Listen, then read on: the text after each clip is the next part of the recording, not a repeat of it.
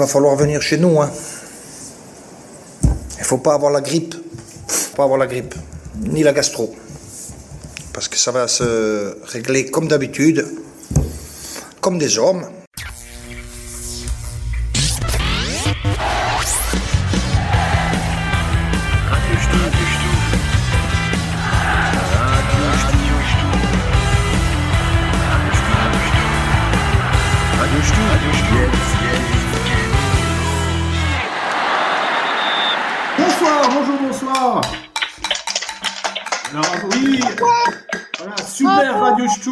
Radio Stube, les, les 12 meilleurs chroniqueurs, enfin nous ne sommes plus que 5, euh, les meilleurs chroniqueurs, 5 pour se partager encore plus d'argent, de bretzel et de pots de vin. Euh, pour euh, retour hein, de, de Radio Stube, euh, l'actualité, euh, tout ça, euh, la- la- les rois du pétrole, enfin c'est la folie. Euh, je suis complètement, je suis perdu. On n'est pas, on n'est pas en direct et je ne sais plus quoi dire. Euh, je vais commencer par présenter euh, dans l'ordre euh, les radios Stubistes du soir. Euh, je commence par euh, Michel Sardou Roulian. Afrique, adieu. Belle Africa, où vont les eaux bleues du Tanganyika. Voilà, avec une magnifique fond d'é- fond d'écran Michel Sardou, euh, une pub pour Adidas, c'est super, c'est très beau. Merci. C'est voilà. Euh, il est de retour aussi, c'est Hathor. C'est la merguez, merguez partie, t'en viens de la Bresse. C'est pas fini, mets-toi à l'aise, sors de ton lit, viens faire la fête. Oui, bonsoir Fiorentino, bonsoir à tous. Voilà, euh, Hathor qui est lui euh, dans, la, dans sa bibliothèque euh, librairie euh, Crimerie et Châtiment que vous pouvez Dans mon salon. Voilà, Exactement, crèmerie et châtiment, achetez-le. Achetez-le, toujours. Euh, il est aussi là, il est de retour, de, ça fait quelques temps qu'on n'avait pas eu l'honneur de sa présence, c'est Luki.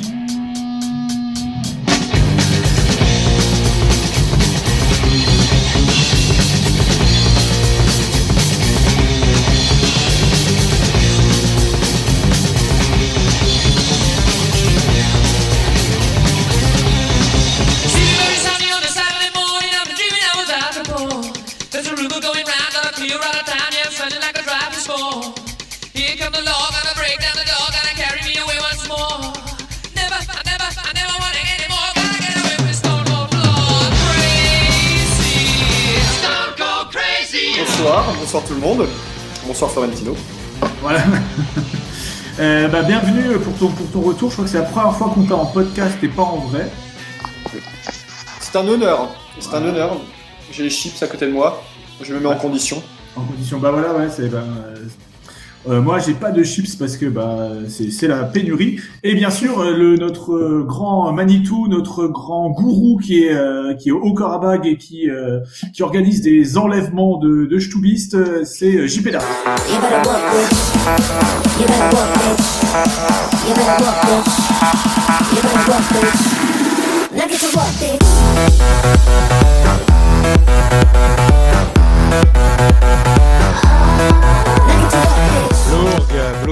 Blourg, à toutes, Blourg à tous, Blourg au neutre, Blourg à, Blourg à tout le monde.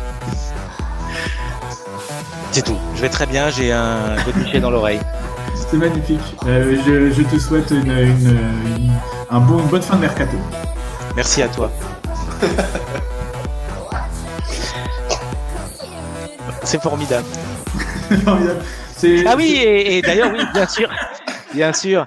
Et effectivement, vous avez noté ce, ce, ce temps de latence que vous avez remarqué. C'est très important pour beaucoup de neurologues euh, dans le monde, puisque euh, évidemment, c'était quelque chose que nous avions prévu.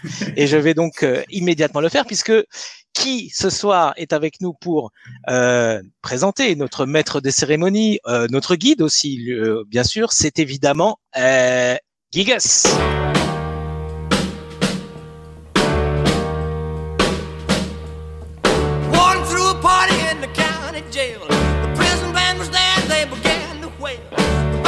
Band was jumping and the joint began to swing. You should have heard this knocked out jailbird sing that rock. Voilà, mais merci, merci. Euh, Quelle, quelle- quelle surprise Je, je m'y attendais pas. Je voudrais remercier ma maman euh, qui écoute toutes les émissions en papier et, euh, Et, euh, et, ben, et remercier aussi tous le, tous le, tous les radios et, qui sont depuis toujours et pour l'éternité. Tout à fait. Amen. Amen. Voilà. Alors, euh, pas de transition parce que là, on est super, euh, super calé. On a un programme de, de fou, de malade mental. Un truc, on a fait un truc en trois temps. Euh, c'est une valse. Euh, on va tout de suite commencer un truc qu'on n'a jamais fait par les derniers matchs du Racing. Et oui, donc- car le, car le Racing s'arrête, hein. c'est ça, c'est vraiment les derniers matchs. Voilà, c'est après c'est fini. Après, on va jouer euh, une super ligue euh, apparemment avec des, des- on jouera avec des, des, des quilles en bois. Quelque chose. Enfin ça, ça, on peut pas dire encore tout de suite. C'est la pro- ça, c'est l'exclusivité. C'est Marc Keller qui dévoilera la prochaine fois. Mais on, ça- ça- on pourrait. Enfin, je connais certains joueurs qui. D'ailleurs, je crois que des joueurs jouaient euh, euh, dimanche au, au Molki là, Je- notamment euh, Anthony Cassi, je crois. On peut saluer 0-0 qui fait partie des importateurs du Molki en France. C'est- Oui, tout à fait. Champion de pas grand chose, mais un des précurseurs euh, du Molki. Alors, en parlant de 0-0, ça tombe bien parce que le premier match que nous chroniquons, c'est Rennes-Strasbourg. Voilà. 1-0. Euh, 1-0, rappelez-vous, euh, c'est nous sommes le dimanche 14 mars, il neige et euh, euh, il est 15 heures et il y a rien à la télé et ben il y a rien du tout non plus au stade de la Route de Lorient. Il y a un gros match de merde et Rennes qui n'a pas gagné depuis je sais pas combien de matchs, hein, c'est une série en cours, va se relancer face à un Racing complètement en dehors de ses. Alors, euh, si, si je peux me permettre de commencer, Oui, j'aimerais, j'aimerais parler un petit peu de la saison d'Anthony Cassi, euh, qui euh, échappe euh, miraculeusement à- aux critiques, alors que je trouve vraiment beaucoup moins bon que la saison précédente. Après, euh, voilà, il a, il a des circonstances atténu- atténuantes, mais là, c'est euh, l'erreur qu'il fait sur le but René, c'est c'est pas c'est pas la première fois qu'il est aussi fébrile, je trouve cette saison. Ah, Donc c'était déjà Cassie qui, ah, ça je me rappelais plus qu'il avait fauté euh, contre Rennes. Mitrovic ne l'a pas aidé, mais euh, Cassie a euh, tenté un petit euh, râteau euh, raté euh, qui a mis Terrier euh, sur de bons rails, voilà. Mais euh, mais clairement oui, il est il est fautif sur le but. ouais.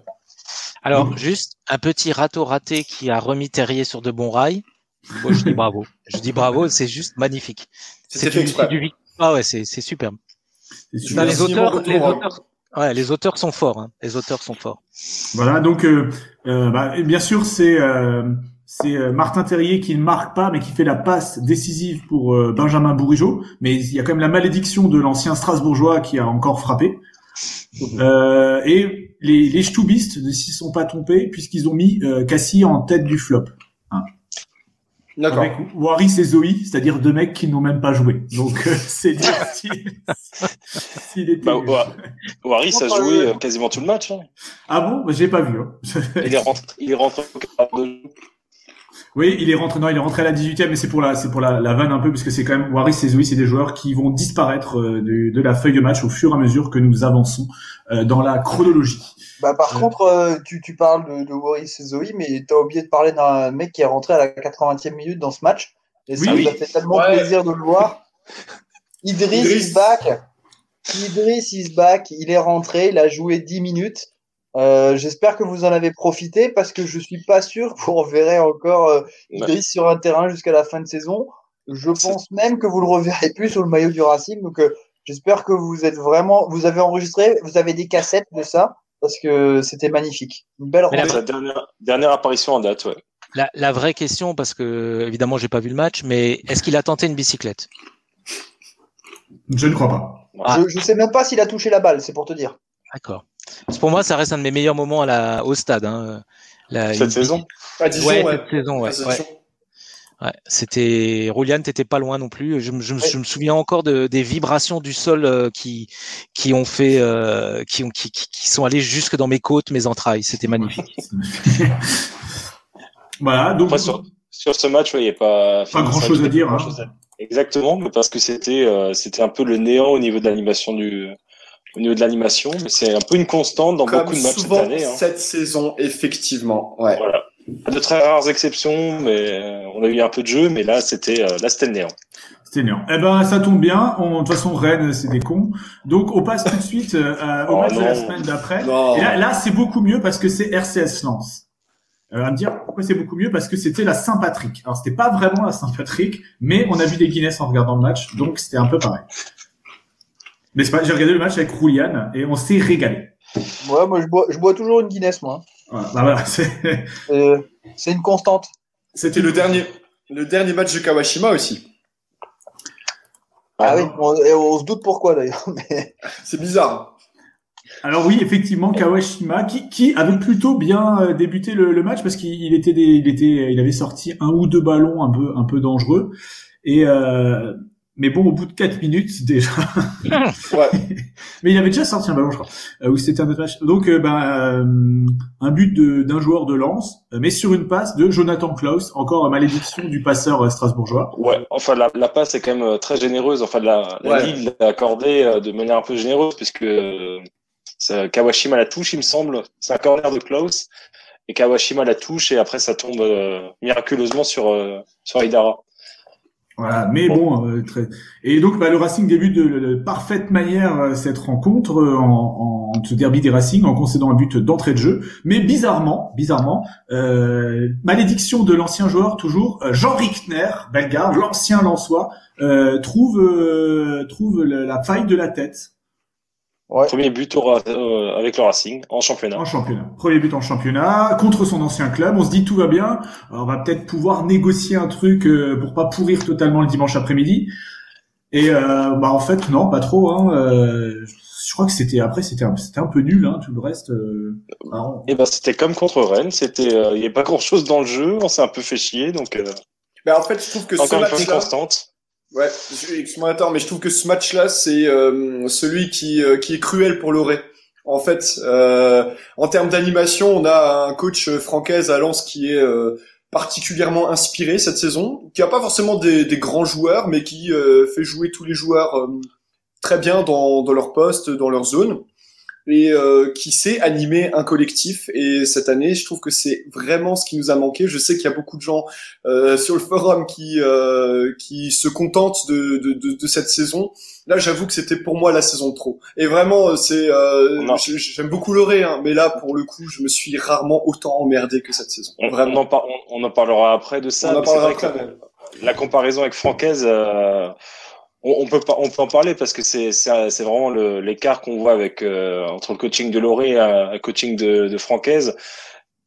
Où lui, tu sens vraiment que c'est ça sent un peu plus le, le foot moderne avec vraiment euh, avec des efforts de tous les instants, un pressing assez constant, des courses, du, euh, des mouvements. Et c'est vrai que ce qui po- pose beaucoup de problèmes au Racing dans, dans 80% des matchs cette saison, c'est c'est ce côté apathique, c'est le manque de mouvement, le manque de solution pour le porteur du ballon et le manque de, création. Il y, a, il aussi un chiffre qui est un peu symptomatique de ça, c'est que euh, Thomasson, le plus souvent, il est aligné euh, dans meneur de jeu euh, axial, donc soit dans un 4-2-3, soit dans un 4-4 de losange. Ce match de Lens, alors c'était la, je sais plus combien journée, 30e journée, c'était sa première passe décisive. Donc il y, y a quand même un souci au niveau de, au niveau de la création et du fait de, du lien entre les milieux et les attaquants. Enfin, moi, j'ai rien à dire du match de Lens. C'était un match de merde. on, on a, per- on a perdu. Enfin, C'était vraiment de la merde. On était vraiment dans la phase, euh, le Racing, euh, deux défaites de suite. On se fait de nouveau chier. Euh, toujours et encore, on a, on a l'occasion de, de, de gagner contre deux équipes, certes mieux classées que nous, mais euh, pour passer un palier et avoir une fin de saison euh, peinardos, pouvoir gérer le recrutement, euh, le mercato tranquillement à partir du mois d'avril. Et en fait, euh, bah non, on se prend les pieds dans le tapis euh, lamentablement, en étant en plus pas hyper dominé, ni par Rennes, ni par. Lens, quoi. C'est juste que sur des coups, façon- sur des petits coups comme ça, on se fait, euh, on, on se fait avoir. Et en fait, on n'a même pas la réaction d'orgueil de vraiment les bousculer parce que contre Lens, on prend le but juste avant la mi-temps. Et en deuxième période, euh, c'est en céphalogramme plat, quoi. ouais, Et Il y, a- c'était- il y a aussi un truc, pardon, euh, c'est aussi la, la déception, mais aussi le fait que ces deux matchs Rennes et Lens, ça suit les, les, les matchs contre Lille et Monaco, où le Racing a été bon concrètement. Enfin, euh, Clairement, il, a, Ouais. il, a, il a largement, de, enfin, il a, pas, il a su dé- faire déjouer euh, deux des meilleures équipes de France cette année. Mais c'est c'est là que tu vois aussi un des problèmes de, de Loré et du Racing, c'est qu'on arrive à faire déjouer l'adversaire, mais contre Rennes ou contre Lens, où tu dois quand même, surtout contre Lens à domicile, tu dois minimum poser ton jeu et imposer, euh, et t'imposer. Là, il y avait rien. On ne, on ne faisait rien. On est, on est toujours dans la réaction cette saison et on n'arrive pas à passer à l'action quand il le faut. Mais Eh justement, ouais, oui. vas-y, euh, vas-y. Non, j'avais une question Minitel euh, justement euh, dans ce, cette thématique-là. Je m'étonne moi-même, euh, mais elle n'est pas de moi. Elle est de l'excellent Carl-F6 euh, arrobase F61 qui nous demandait. Alors c'était il y a un certain temps, hein, parce que c'est une vieille question qui est ressortie euh, des archives. Euh, entre coups de maître tactique et compo foireuse, quel est le vrai visage de Loré, Jekyll ou Hyde? Voilà, on est dans le thème. Vous ne déconnez pas. Alors, Donc, je est-ce qu'on- est, est-ce que c'est, normal quand on est bon ou c'est normal quand on est nul? C'est ça la question un peu, c'est ça? Un peu, ouais. Ouais, je, tra- je traduis parce que c'est vrai qu'on a des mecs, euh, enfin, euh, on a pas mal de sourds muets qui nous écoutent et bon, il faut quand même qu'ils qu'ils comprennent. Oui, c'est ça. Puis Carl F6, c'est quand même du haut niveau aussi, la question. Donc, euh, je comprends. Il faut faire la traduction. Tout à fait. Donc, Je pense que c'est un excellent coach, euh, que ce sera un excellent coach ailleurs, mais que cette saison, c'était la saison de fin de cycle, c'est ce qu'on voit un peu partout, et moi j'en démords pas, même si beaucoup de gens ne sont pas d'accord avec ça. Et je pense qu'en fait, euh, à un moment donné, mais c'est l'humain, euh, quand, quand t'es euh, quelque part dans un environnement pendant quatre ans, que t'as toujours les mêmes joueurs, les mêmes bonhommes, les mêmes pouvoirs entre les mains, que, tu- t'encroutes en fait, et que tu n'es plus le- les ressorts à un moment donné, de serait-ce que intellectuel. C'est quelqu'un de brillant, Loré, mais mais coacher une équipe c'est fatigant. Euh, je vous invite d'ailleurs à tort, on a fait la promo des, des podcasts. euh, je vous invite à écouter les podcasts de l'équipe là sur les coachs euh, Galtier et Dalloglio. C'est c'est Non, c'était euh, prolo- prolongation. Prolongation. prolongation. Voilà, non, mais je savais plus comment ils s'appelaient, mais euh, les deux coachs qui, qui interviennent et qui euh, qui disent à quel point c'est usant. Bah, en fait, Loré, je pense qu'il est fatigué vraiment, et euh, et c'est normal. C'est normal de maintenant. voire, voire fatigant, peut-être même des fois. Non, mais C'est, euh, effect- effecti- effectivement, là, c'est, on, fera le bilan de Loré euh, en troisième partie d'émission comme prévu dans le sommaire, mais il faut, faut vraiment distinguer cette saison des, des quatre saisons précédentes. Et effectivement, on sent vraiment, on sent vraiment que qu'on arrive, qu'on arrive au bout d'un d'un cycle qui est quand même assez long, hein, le- un des plus longs au Racing, si ce n'est le plus long. Et cette saison, euh, vraiment, enfin, on peut citer, euh, on a cité Rennes, euh, on a cité Lens où c'était pas terrible, mais tu as des matchs contre euh, Dijon, Reims, euh, Angers, à chaque fois des équipes où tu où le. Racing doit faire le jeu, Nîmes, à chaque fois des, des équipes contre qui on doit faire le jeu et on n'y arrive pas parce qu'on n'a plus effectivement ces ressorts où, où Loré n'a plus forcément euh, cette cette flamme pour imposer euh, imposer de faire le jeu. Bah, si on veut parler de jeu euh, à proprement parler, bah, je trouve que justement ce qui faisait la force du Racing, avec peu ou prou les mêmes bonhommes, hein, il y a juste Diallo qui a remplacé Motiba devant et Aoulou qui est euh, qui est arrivé cette année, donc euh, alors en, lieu et place de, de Fofana. Mais c'est c'est plus vraiment ces, ces combinaisons, ce- le- on arrivait vraiment à trouver des décalages, à, à créer des, des centres, des possibilités de centres. Et là cette année, notamment la première mi-temps contre Nîmes, on va en parler plus tard, mais je trouve que c'est extrêmement statique et qu'on n'arrive vraiment plus à, à, à bouger les blocs comme avant. C'est, euh, je sais pas si c'est une question d'animation, si c'est les joueurs qui ont moins envie, si c'est l'absence du public. Je pense qu'il y a un peu de tout ça. Mais euh, est-ce que c'est euh, parce qu'ils en ont marre aussi de se faire engueuler par Loré à longueur de temps C'est aussi une question. Bon, en tout cas, on peut conclure sur euh, Lens en disant c'était un match de merde. contrairement, contrairement au match suivant où nous sommes allés dans notre jardin. Le, nous, le, c'est comment il s'appelle ce stade? J'ai déjà oublié. Euh, Il y a le nom d'un joueur, le René Galis, je crois. c'est ça? René Galis, exactement. Euh, ouais. Dis Voilà, René Galis. c'est ça. Sinon c'est une Ah, assurance. euh, sinon c'est c'est une assurance et tu peux pas dire tu peux pas dire des noms d'assurance. Non, mais je peux Avec pas. Chevalier- la concurrence de mon travail, donc je peux pas dire. Je peux pas Chez dire. nos putes. ah oui, Voilà. oui. Et donc du coup, euh, ce stade-là, il faudrait qu'on y joue tous nos matchs en fait. hein. C'est ça un peu le, le truc quoi. Parce que déjà que le match se déroule, alors moi, pour, pour pas vous le cacher, je crois que c'était le, le dimanche de Pâques, c'est bien ça, non? C'est ça, tout à fait. oui. C'est Dimanche de Pâques, donc euh, pour pas le cacher, euh, j'ai- j'ai fait un repas de famille. Je sais que c'est- c'est c'est très mal. J'espère que vous allez me dénoncer euh, pour pour Pâques. Si, vous étiez moins de 6, c'est bon. Euh, non, on est dans une famille en Alsace. C'est une famille à moins de 6, ça n'existe pas. hein. C'est c'est le principe. Euh, du coup, euh, le début de match, moi, on était là, euh, c'était à 15h, le coup d'envoi, à 15h, on était à peu près à l'apéritif. Et euh, bim, direct but de Koné. Déjà, le truc improbable. Tu dis déjà, tu ne comprends pas ce qui se passe, quoi. Ah mais Vous avez- bon, euh, Moi, je l'ai même pas vu. De, Le temps que de l'ami Koné Il a mis un coup de boule extraordinaire. On se dit putain, ça y est, c'est reparti comme à chaque fois, comme tous les ans à Bordeaux. On va les laminer, on va gagner à Bordeaux. Et, et ça a enchaîné quoi. Et la première mi-temps, c'est une première mi-temps quasiment de rêve quoi. On fait n'importe quoi et ça rentre dans le but. Jusqu'à la, jusqu'à la Première- 29e, jusqu'à la 29e, c'est, c'est Ouais, première demi-heure de rêve. Ah, Bon, ensuite- après, euh, Mais après, c'est- aussi. Hein. Après, c'est à l'image de notre saison. C'est euh, c'est euh, c'est frayeur sur frayeur. On devrait euh, être euh, 12e avec 42 points tranquille. Et là, on se retrouve à, à mener 3-0 et à se faire revenir de je sais pas comment. Et c'était un- c'était déjà le cas à Brest. Enfin, contre Brest, finalement. C'est il y a une fibrilité qui habite ces mecs et d'un coup qui qui s'effondre. euh, Enfin, enfin pas totalement vu qu'ils ont gagné ce match, heureusement. Mais euh, c'est quand même c'est quand même incompréhensible. Alors, ou- ou- oui et non. C'est-à-dire qu'on se fait revenir juste avant la mi-temps à 3-2. Par contre, en deuxième période, encore une fois, on revient à l'encéphalogramme plat. Des deux côtés, d'ailleurs, Bordeaux a été euh, d'une nullité incroyable et il continue d'ailleurs à, à s'enfoncer au, fur et à mesure de la nullité.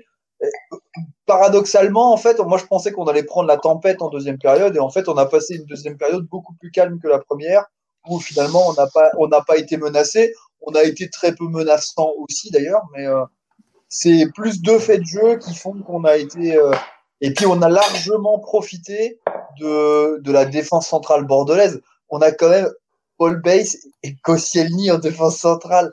Je vous invite tous, si vous l'avez pas encore fait, à aller regarder le résumé de Bordeaux-Monaco de ce week-end. Oh là Paul Bass, ouais. il se fait mettre la misère par euh, Folland Folland, c'est- ouais. Ouais. incroyable. C'est même, c'est même, tu sais, on parle des fois les poteaux de- ou les, les, les piquets de ski. Et ben, c'est exactement ça. Le mec, il le contourne. D'un côté, il va dans le zig, il va dans le zag, il frappe dans le but. Le mec a pas bougé. Donc, heureusement qu'on arrive à, à claquer des buts à des équipes qui ont ça en défense centrale, quoi. Ça veut dire Ouais, que, mais- que Mitrovic connaît, les mecs, c'est, c'est Usain Bolt à côté, hein, de Paul Bates. C'est un Ah, mais truc de dingue. euh, Bordeaux en déliquescence depuis fin janvier. Hein. Ils ont ils ont juste gagné à Dijon et ils ont dû ils ont dû perdre une dizaine de matchs depuis. Hein. Mais Là, là, ils sont déjà à quatre défaites euh, consécutives, hein, si je regarde les petits, euh, les petits carrés du Stub. Et, euh, Exact. et euh, donc, euh, bah, on est assez content d'avoir apporté notre pierre à l'édifice de, de la chute de Bordeaux. Hein, c'est vrai. Que Ah, tout à fait. Bah, pour moi, on a battu le 18e. Hein. Voilà. Le, fut- le 18e à la fin du championnat, ce sera Bordeaux. Ouais, enfin c'est c'est tellement c'est tellement mauvais aussi derrière que. Ouais, mais c'est vrai que la Bordeaux dynamique n'est pas pour eux. Il y a- je- ouais, je suis- C'est vrai qu'ils. mais- Et puis Bordeaux, c'est bah, c'est aussi bah, alors au, au dehors du marasme sportif, euh, c'est c'est le bordel à tous les niveaux. C'est-à-dire euh, genre, euh, je crois que c'est Koscielny qui a dit que de toute façon, bah, euh, on n'est pas potes, on peut pas se blairer, mais bon, bah, on est payé, donc il faudrait quand même réussir à jouer des matchs. Euh, en haut, au niveau de la présidence, euh, genre tout le monde critique Nantes, Saint-Étienne ou des, des clubs comme ça, mais Bordeaux c'est tout aussi mauvais, voire pire, je pense. Parce que les les sont- convocations de supporters euh, au commissariat. Ouais, voilà. Euh, les supporters euh, bordelais convoqués au commissariat. Et puis, genre, Bordeaux, je pense que c'est vraiment des escrocs. Bordeaux, autant Kita, on peut, c'est c'est juste un con. Et, et je pense que c'est un peu pareil pour les, pour les, pour le, pour le tandem de, de Saint-Etienne. C'est des mecs qui, euh, qui ont des égos surdimensionnés, qui croient qu'ils ont la science infuse, mais qui veulent bien faire. Alors qu'à Bordeaux, je pense que vraiment, c'est des gens qui veulent faire, qui veulent s'en mettre plein les poches et pourrir le club. C'est, je pense qu'il y a vraiment une volonté de, de, de faire crever le club pour euh, pouvoir se servir dessus. Et euh, donc, donc, euh, bah, si on peut aider, nous, il n'y a pas de souci. Hein. Bordeaux Ah en bah Ligue 2, euh, genre si Huard pouvait manger un rat encore, voilà, ce serait parfait. Abs- Absolument. Euh, Alors, il y a aussi un truc sur le match de Bordeaux dont on pourrait parler. C'est la, c'est la euh, aussi, et c'est la rentrée de Moïse, notre Eh prophète. Ah Ouais. La première minute de Moïse sous le maillot du Racing. C'est vrai. Voilà. Et il est déjà en, tête, euh, en tête du baromètre. hein. Ouais, Donc, et ce qui est pas- incroyable, Il peut pas être noté parce qu'il a pas joué assez, mais non mais c'est c'est incroyable cette hype d'un mec et euh, on en a parlé parce que le mec il est rentré, il a fait un pressing, le Bordelais met le ballon en touche et putain tout le monde en parle. Enfin de quoi on parle quoi C'est- Mais- soyons sérieux. Parce qu'il a du C'est tout. bien joué. C'est bien joué. Non, non, vraiment, pour le coup, c'était bien joué. Non mais c'était bien joué, mais le mec il rentre, euh, il c'est un jeune, il a un numéro 30 et quelques dans le dos, il, Il fait un pressing de Bordelais, il met le ballon en touche, fin du match, et les mecs, ouais, on en parle comme si c'était un événement. Ok, bon, bah il y a un je- jeune du centre de formation qui rentre, c'est pas non plus. euh, Sans, spoil, mais c'est quand même incroyable que sur chaque première action, il soit décisif.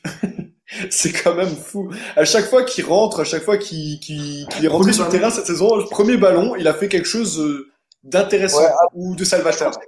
C'est pas sympa parce qu'on l'a fait rentrer en même temps que Sibi et puis euh, Sibi a de nouveau euh, cumulé une minute supplémentaire de temps de jeu en Ligue 1 et personne n'en parle. Et, ça, c'est moche. Il est toujours invaincu, toujours invaincu, Sibi. Hein.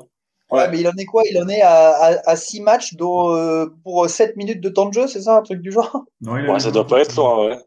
Attends, euh, Il y a un site, je crois. On va regarder ça parce que ça, c'est quand même incroyable. C'est quand même un, joueur euh, extraordinaire. 6 matchs. six matchs, ouais. Et en, t- et en temps de jeu, en temps de jeu cumulé, il est à 15 minutes. Voilà, c'est génial. C'est- génial. Et il fait Honnêtement, 1m80. c'est pas mal. C'est pas mal. Alors, est-ce que, euh, d'un point de vue, est-ce que vous voulez des stats sur ce match? Non, si, allez.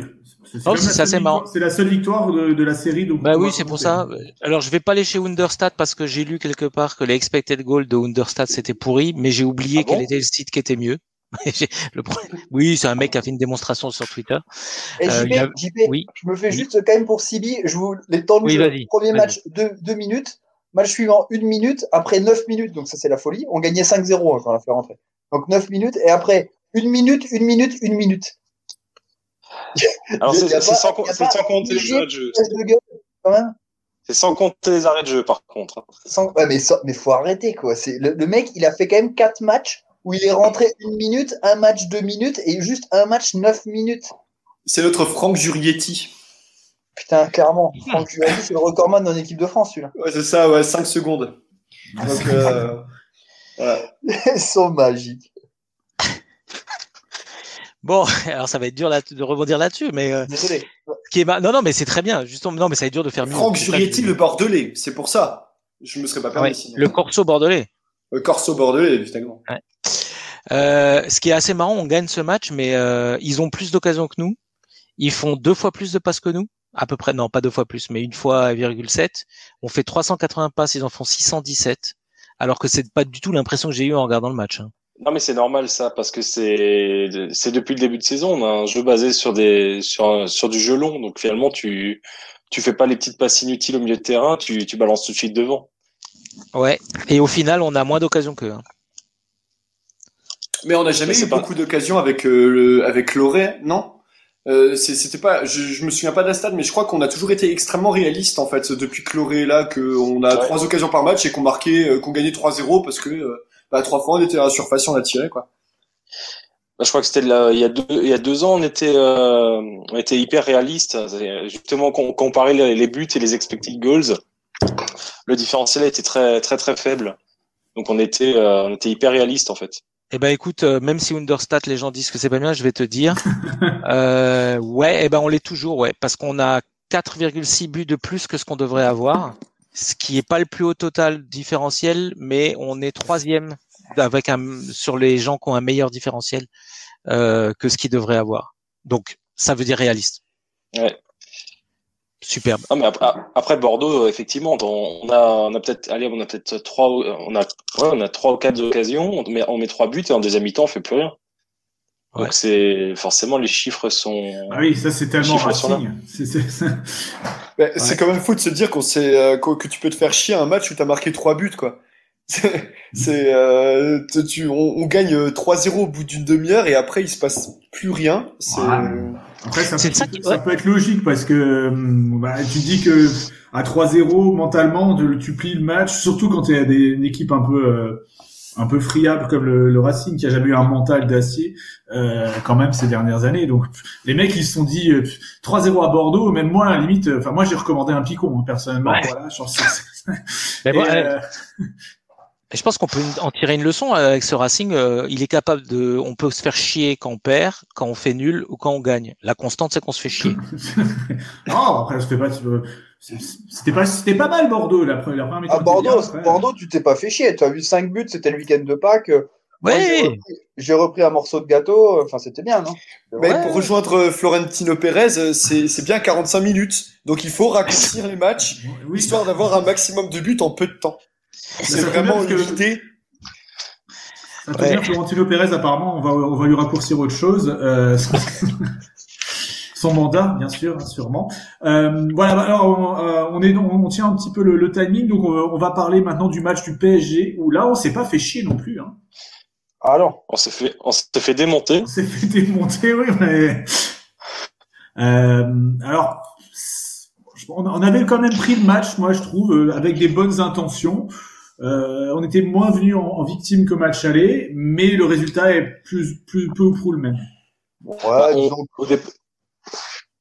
ouais, c'était facile. C'était facile pour le PSG. euh, no- notre défense centrale était vraiment hyper trop statique. Sur les, les buts du PSG, c'est des buts tableau noir. Tu la regardes, t'as l'impression de déplacer des ronds et, et des, cer- des, des, des cercles et des croix sur un tableau noir. À chaque fois, tout, on, est, on a tout fait en retard en fait sur toutes les actions où on a pris les buts. Et euh, du coup, à partir du moment où t'en prends un, t'en prends deux, tu sais que tu sais que c'est plié. Même si on avait effectivement, comme à chaque fois quand on joue contre une grosse équipe, plutôt de la bonne volonté. Mais derrière, on a été d'une naïveté incroyable en défense centrale, ce qui fait qu'on n'a jamais pu espérer, ne serait-ce que les bousculer un petit peu. Quoi. Bah, surtout qu'au départ, on pouvait, euh, on pouvait penser que qu'on prenait le PSG au bon moment parce qu'ils étaient entre les deux matchs du Bayern. Il y avait quelques absents aussi et on se dit toujours ouais il y a il y a moyen. Sauf que là ils ont ils ont été hyper sérieux et quand quand le PSG est sérieux comme ça bah tu peux rien faire. Hein. Enfin que que tu sois le Racing, que tu sois euh, un club un peu plus un peu plus huppé, euh, enfin c'est ça reste une des, ça reste la meilleure équipe du championnat Mbappé, quand ils sont sérieux. Ouais, et Mbappé est, est incroyable en ce moment. Enfin, c'est Bah, M- Mbappé, sur le but, euh, ouais. Ouais, Mbappé sur le but, on a beaucoup incriminé euh, l'ami Koné, mais euh, c'est- enfin c'est impossible. Aucun défenseur ne peut euh, ne peut arrêter ça. Bah, c'est presque plus Cels qui doit pas la prendre euh, entre les jambes. Entre les ça va jambes. tellement Ah, Ouais. ouais, tout à fait. Ça va tellement vite là pour le coup. Ouais, le, En le, fait, premier but, il est pas très gênant en fait. Euh, C'est, je dirais, le deuxième et le troisième sont déjà plus des vraiment des erreurs.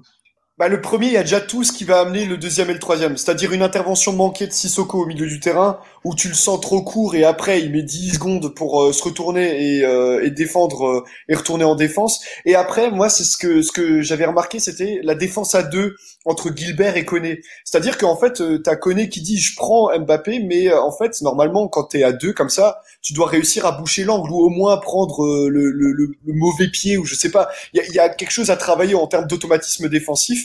Et euh, Mbappé, il doit jamais être en position euh, de, de, de frappe en fait sur cette occasion. C'est ça que je comprends pas sur cette défense-là en fait. Ouais, C'est vrai qu'il y a tellement d'informations, hein, c'est parce qu'en en même temps, on suit aussi l'actualité euh, internationale. Euh, euh, la Super League s'écroule. La Super League s'écroule en, en direct pendant Radio Stube, c'est un signe. Euh, on en parlera peut-être un petit peu à la fin. Il y avait une question militaire. Oh, il y en a plus qu'une, plus qu'une, plus qu'une. Ouais, plus qu'une. Ouais, bon, alors on le- le- salue Gary Neville. Voilà, ouais, qui, Ouais. qui, qui trinque, qui trinque euh, en ce moment. Euh, bien vu lui, les visionnaires. Euh, Carragher aussi. Car, ouais, bah voilà, non mais Tous, tous les mecs qui ont critiqué euh, la Super League d'ailleurs. Santé. Voilà, sans- Euh, donc bon, le PSG, bon voilà, ils sont ils sont forts, ils sont beaux, euh, voilà, on s'en fout. Euh, ce qui nous intéresse, c'est le but de Moïse. Tout à fait. C'est quand même l'action du match. Genre, on a parlé que de ça. Genre, euh, puis, euh, genre les journaux n'ont parlé que de ça. Genre, tout le monde a dit ah co- comment ça le PSG joue contre le Bayern Munich? Mais attendez, euh, le Messi malien a marqué sur une page de Jean Rickner Belgrade. Belgrade. Maintenant, c'est la c'est la grosse enflammade sur Moïse. Ouais. Ouais, c'est bon, un vrai beau but. Ouais, c'est trop, c'est trop clairement. C'est un vrai beau but, très spontané, très beau, très euh, très fluide dans dans la gestuelle. Ça fait plaisir de voir quelque chose d'aussi délié sur le terrain que le la, cette frappe de Moïse sous la barre. Parce que cette saison c'était horrible vraiment. Et euh, vraiment merci Moïse. Ah, c'est vrai. Amen. Et, et, et, et là où Moïse est très bien, c'est que le match d'après, il nous envoie une balle à 10 km en l'air pour qu'on se calme bien. Bah oui, c'est normal. Ça, c'était bien. Non, non, mais oui. Et puis bon, ben l'anecdote qui a été euh, relevée sur Twitter hein, euh, par quelqu'un d'intelligent dont j'ai oublié le nom, euh, c'est que c'était le premier match de l'histoire avec deux Moïse qui marquent. C'est celui-là? Ah oui, je, je- Ouais, A ça, priori. ouais. Ah oui, puisqu'il n'a pas marqué au début, donc oui. Opta Bible. Opta Bible, exactement. Et, euh, et alors non, alors après aussi au niveau frappe, il aurait pu avoir la, le but de Thomasson. Ouais, ouais, Oui, ouais, ouais. C'était pas Alors dégueu. ça, c'est d'autant plus frustrant que c'est la première fois que Thomasson, il frappe dans la balle. Vraiment, qu'il met, il met une sacoche. D'habitude, Thomasson, il frappe comme un U13 anorexique. Il a, il a du mal, hein, il n'y arrive pas. Et là, pour une fois, il envoie une sacoche. Putain, pas de bol sur la, sur la barre. Mais c'est pas la première frappe de loin de la saison. Oh non, il y a peut-être eu Liénard au moins qui a. Euh, non, de loin cadré, c'est pas, c'est pas bête. Non, mais c'est euh, Elle c'est une, cadrée. vraie- c'est une Oui, vraie il est question. pas cadré, d'accord. Bon, enfin bon, qui est tout près du cadre. euh, Parce qu'en début de saison, j'avais l'impression qu'il fallait qu'on qu'on rentre dans le but avec la balle pour euh, pour marquer. Là, cette année, euh, j'ai pas vu énormément de frappes de loin. Enfin, ou ça fait plusieurs, ça fait deux saisons d'ailleurs en fait. qu'on- Oui, ben t'as pas tort en fait. Euh, sur, euh, en gros, on fait. Ouais, non, des frappes de loin, il y en a quand même pas mal. Non, non, j'ai- j'ai- je me tais. Ok. Continuez. Autant pour moi, pardon. il y en a. On fait 146 tirs en dehors de la, en dehors de la surface et 230 dans la surface. Moi, j'avais une pas- question sur ce match. Oui. alors, sur le question. dernier but du PSG, donc le coup franc de Paredes, là, euh, qui est magnifiquement bien tiré. Hein. Est-ce que un Cels, avant sa blessure, en grosse forme, est-ce qu'il arrive à la sortir? Bah, C'est plus une déjà, question de positionnement à la base. hein. ouais. Et puis le mur, euh, il, le, il met 53 minutes à le placer. Enfin, je sais pas. J'ai l'impression qu'il y a des problèmes de communication. aussi. Mais et c'est pas le premier Non, coup franc qui se prend. Hein. C'est de loin pas le premier coup franc qui se prend et surtout dans cette position, euh, généralement Ah, l'axe, il en prend, il les prend à chaque fois en fait. Non, mais en fait, euh, déjà au niveau du placement, il doit être un peu plus proche du, de son premier poteau. Et effectivement, tu le vois quand il prend son impulsion, il lui manque ces quelques centimètres. Donc, euh, donc il y a, y a déjà ce, déjà ce problème-là. Et effectivement, c'est le genre de trucs bah, qui reviennent au fur et à mesure des matchs. Là, tu sens Ouais, qu'il a pas été absent pendant. c'était- le sens de ma question. Je me dis que Cels, euh, il aura grand besoin effectivement à cette intersaison d'une préparation complète pour revenir euh, peut-être au niveau Ouais. qu'il était, euh, qu'il était avant. Là, euh, je l'ai trouvé. euh, évidemment, il y a sur, tu prends 20 gardiens de Ligue 1, il y en a au moins 15-16 qui prennent le coup franc. hein. Il est vraiment bien tiré. Je veux pas mi- euh, minorer le coup franc de Paredes, sachant que ce mec il retire jamais au PG, on lui laisse pas le droit. Non, c'est un peu dommage. hein. Il y a trop de mecs qui tirent. euh, Ça, c'est leur troisième choix. Il le met il le met quasiment Lulu ou presque, enfin vraiment, euh, vraiment chouette. Mais je me dis qu'un Cels en grande forme, mieux placé, avec un peu plus de jump, il aurait peut-être pu, euh, pu faire quelque chose. Je pense qu'il, ouais, évidemment, il vient de revenir, il lui manque encore, il est, il est de loin pas à, à- à pleine possession, c'est moyen. Mais il fait une bonne qui- deuxième qui période. Ce qui va manquer là surtout, c'est euh, et Loré se- s'en est plein, c'est qu'il n'a pas pu enchaîner aussi les matchs avec la réserve, puisque la réserve bah, ne joue plus de ne joue plus en championnat, un grand un grand déchirement. Mais il a il a joué deux trois matchs amicaux, mais euh, enfin c'est matchs amicaux que, qui sont joués sur le centre d'entraînement, donc ça ça a absolument rien à voir. Ouais, pourri il manque, euh. C'est ça. Et du coup, il, il lui manque, euh, il manque ses réflexes et ses, ses repères. Mais ça, effectivement, il faut, il faut des matchs. Et en plus, quand, quand il joue des matchs, et on va venir sur le match de Nîmes, il a, il a rien à faire, quoi. Euh, donc voilà, genre, bah, effectivement, le coup franc, Rouliane, pour te répondre, euh, Camara l'aurait arrêté, bien sûr. Ben oui. Euh, Et Lionel Letizy aussi, Alexander Wenzel. Euh, ça nous amène, euh, en, en parlant d'un match où, euh, puisque là on est timing, euh, un match où, le, où Matt Sales n'a rien eu à faire, euh, c'est bien à Nîmes.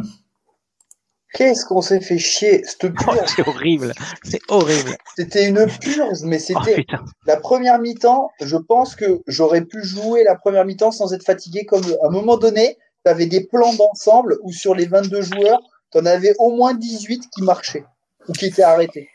Mais C'était Les, meilleures actions, les meilleures actions de cette première mi-temps, c'est quand même les écrans noirs euh, Ouais. sur Canal. Qu'est-ce qui s'est passé très belle réal. Moi, je croyais que mon stream déconnait. Ah, moi aussi, je croyais que le stream, dé- le stream déconnait. Mais ce qui est, ce qui est euh, intéressant sur ce match, pour revenir euh, au match, euh, enfin ouais, bon, il a pu avoir un écran noir pendant toute la première période, ça aurait gêné personne. Mais euh, c'est la déclat de Loré d'après match. Alors je sais plus ce qu'il a dit exactement, mais c'était euh, quelque chose du style, euh, moi j'attendais autre chose de mes joueurs et euh, malheureusement, bah là ils m'ont pas écouté. En gros, euh, que lui, il leur avait demandé justement qu'ils qu'ils aillent vers l'avant et que c'est les joueurs qui ont décidé de, euh, bah, de marcher. Euh, voilà. Euh, je, je- donc, euh, mais euh, c'est, euh, enfin, ouais, ça, ça allait un petit peu dans le sens de cette, euh, pas, pas de fin de cycle, mais quand même un petit peu de se dire, voilà, un match pour le maintien, les gars, ils, ils flippent en fait. Alors que normalement Nîmes, et on l'a vu quand ils ont fait rentrer euh, Bellegarde, Zo, euh, Saï et euh, et euh, Chahiri, Nîmes ils ont, enfin ils explosent en vol, même à 11 quand ils ont mis un Ouais, petit ouais. le, le pied sur l'accélérateur. Mais ce qui est marrant, c'est- que c'est un mélange. Oh, pardon. Non, vas-y, vas-y. Moi, je disais, ce qui était étonnant dans ce match, c'est que c'est un mélange de, j'arrive pas à de rien à foutre, de- et en même temps super nerveux certains joueurs, Euh, donc je, je comprends pas très bien quoi. Euh, euh, ce qui se passe. Enfin, c'est le, le, le mix débile quoi. Je marche comme quelqu'un qui en a rien à foutre et je fais des fautes comme un gros connard excité. Au lieu de, je cours dans tous les sens parce que je suis un gros connard excité, mais euh, je me contrôle parce que j'en ai rien à foutre. Mais comment Diallo peut être encore titulaire en cette fin de saison? Voilà, c'est mais- euh, c'est pas c'est pas pour accabler ce mec. Hein. Il a il a marqué quasiment 10 buts cette saison. Il a il a apporté son écho euh, au maintien du, du Racing. Mais comment il peut être encore titulaire en cette fin de saison? Sérieusement. Ouais, c'est, ça, c'est vraiment 10 une conséquence.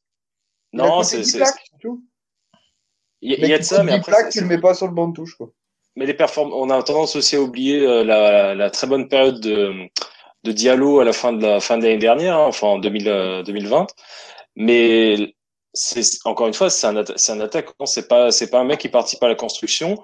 Et justement, la construction, on l'a encore vu contre Nîmes, il y avait il y avait rien. Enfin, il y a euh, je sais pas, mais je crois que c'est Laurie qui disait qu'on n'a pas on n'a pas fait une séquence à plus de trois passes. Et c'est c'est vrai, ça ça se retrouve. Et Nîmes non plus, je crois. hein, Ouais. Oui, mais peu importe, je m'en je m'en fous de Nîmes, mais Non, mais pour dire, pour mettre le niveau du match en, en exemple. Attends, oui, non mais, je- je- non, mais juste pour juste pour finir, le ce, ce- ce- ces ces séquences-là de où on n'arrivait jamais à enchaîner plus de trois passes, enfin, ça, on a un effectif qui est là depuis, euh, qui est constant maintenant depuis euh, depuis deux ou trois ans. C'est pas normal que même quand tu es en difficulté, tu puisses pas enchaîner un circuit de passe que tu connais par cœur. Enfin, ça c'est ça c'est la base. C'était clairement pas contre Diallo à tort hein, que je disais ça parce que pour moi Diallo est un excellent joueur de foot euh, qui Il faut préciser. Non mais non mais tu regardes le but qu'il met contre Angers euh, à la- le match aller où il met euh, son une frappe enroulée de, de 20 mètres en parlant de frappe de loin. Bah voilà, magnifique but de loin du pied gauche. C'est un bon joueur, il sait faire ce genre de truc. Mais euh, cette année, il sert à rien en fait dans ce Ouais, dispositif. euh, Mais le problème c'est qu'il Moi je dis pas que c'est contre lui, au- c'est qui est-ce qu'on peut mettre à la place pour euh, Oui, c'est ça. Il faut aligner, ouais. il faut aligner 11 D'animation mecs. Donc, au bout d'un moment, euh, t'es vite limité. T'as Ouais, plus- t'as- alors tu, peux- tu vas pas mettre Waris. Bah, mais non, mais t'as Idrissa Adi qui est le meilleur buteur des matchs Oui, à. Et euh, honnêtement, euh... non, non, je, je plaisante évidemment, mais, Non, mais, Il est blessé euh, en plus. Le, le, fait, le fait du match, euh, là, c'est c'est l'expulsion de Gilbert. Hein. Alors, euh, je suis un peu partagé en fait sur l'action parce que oui, il, évidemment, il joue la balle en premier. euh, Il n'y a pas de, il y a pas de truc. Non, il joue la balle en premier. Le ballon rebond, le- son pied rebondit sur la balle et après attrape le tibia. Sauf que son excès d'engagement euh, fait qu'il est expulsé. Et ça, on voit C'est pas. dangereux. C'est dangereux. Mais il joue la balle en premier. Mais ça prouve à quel point c'est- c'est naïf, tu vois, comme euh, comme intervention ouais, ouais, ouais. t'es t'es à 55 mètres de tes buts, enfin ça n'a aucun sens quoi. Ça n'a strictement aucun sens de mettre ce tampon-là, de prendre le risque de d'aller semelle en avant. Oui, si tu prends la balle, c'est bien, t'as pris la balle, mais là tu prends la balle et en fait il rebondit sur la balle et il chope le tibia. Je vous Ouais, passe, parce que si t'es comme si t'es malin, je te passe comme d'habitude que Lucado, Lucado là, t'as l'impression que le mec il a pris euh, deux coups de taser simultanés, il se roule par terre et quand il voit le carton rouge, il fait ah non ça va, c'est bien, ça s'est remis tout seul. Euh, bon, c'est classique ça. c'est Mais classique. c'est quand- vrai, ou quand Thomasson s'énerve sur le bas côté, alors c'est d'ailleurs pour ça qu'il sort, que le banc, classique ça aussi. que le banc demande l'expulsion. Enfin, c'est quand même. Mais il y, y avait, mais- il y avait des Gilbert- avait l'air nerveux hein, sur ce match déjà. Oui, c'est hein. ça. Mais j'ai trouvé que tout le monde a trou- été nerveux. On a fait des fautes, comme disait euh, JP avant, c'est on a fait des fautes tout le long de la partie et des trucs complètement cons. Mais euh, mais toute la partie, enfin, il se passait rien et on faisait quand même des fautes de débiles où on, on- tu tu t'accroches le joueur à 40 mètres de ton but alors que le mec il marche en face. Enfin, c'est euh, c'était un non-sens. Moi, j'ai j'ai pas compris ce match. J'ai vraiment. Bah, c'est aussi symptomatique d'une équipe qui n'était pas préparée à jouer le maintien jusque jusque là, enfin jusque jusqu'au bout.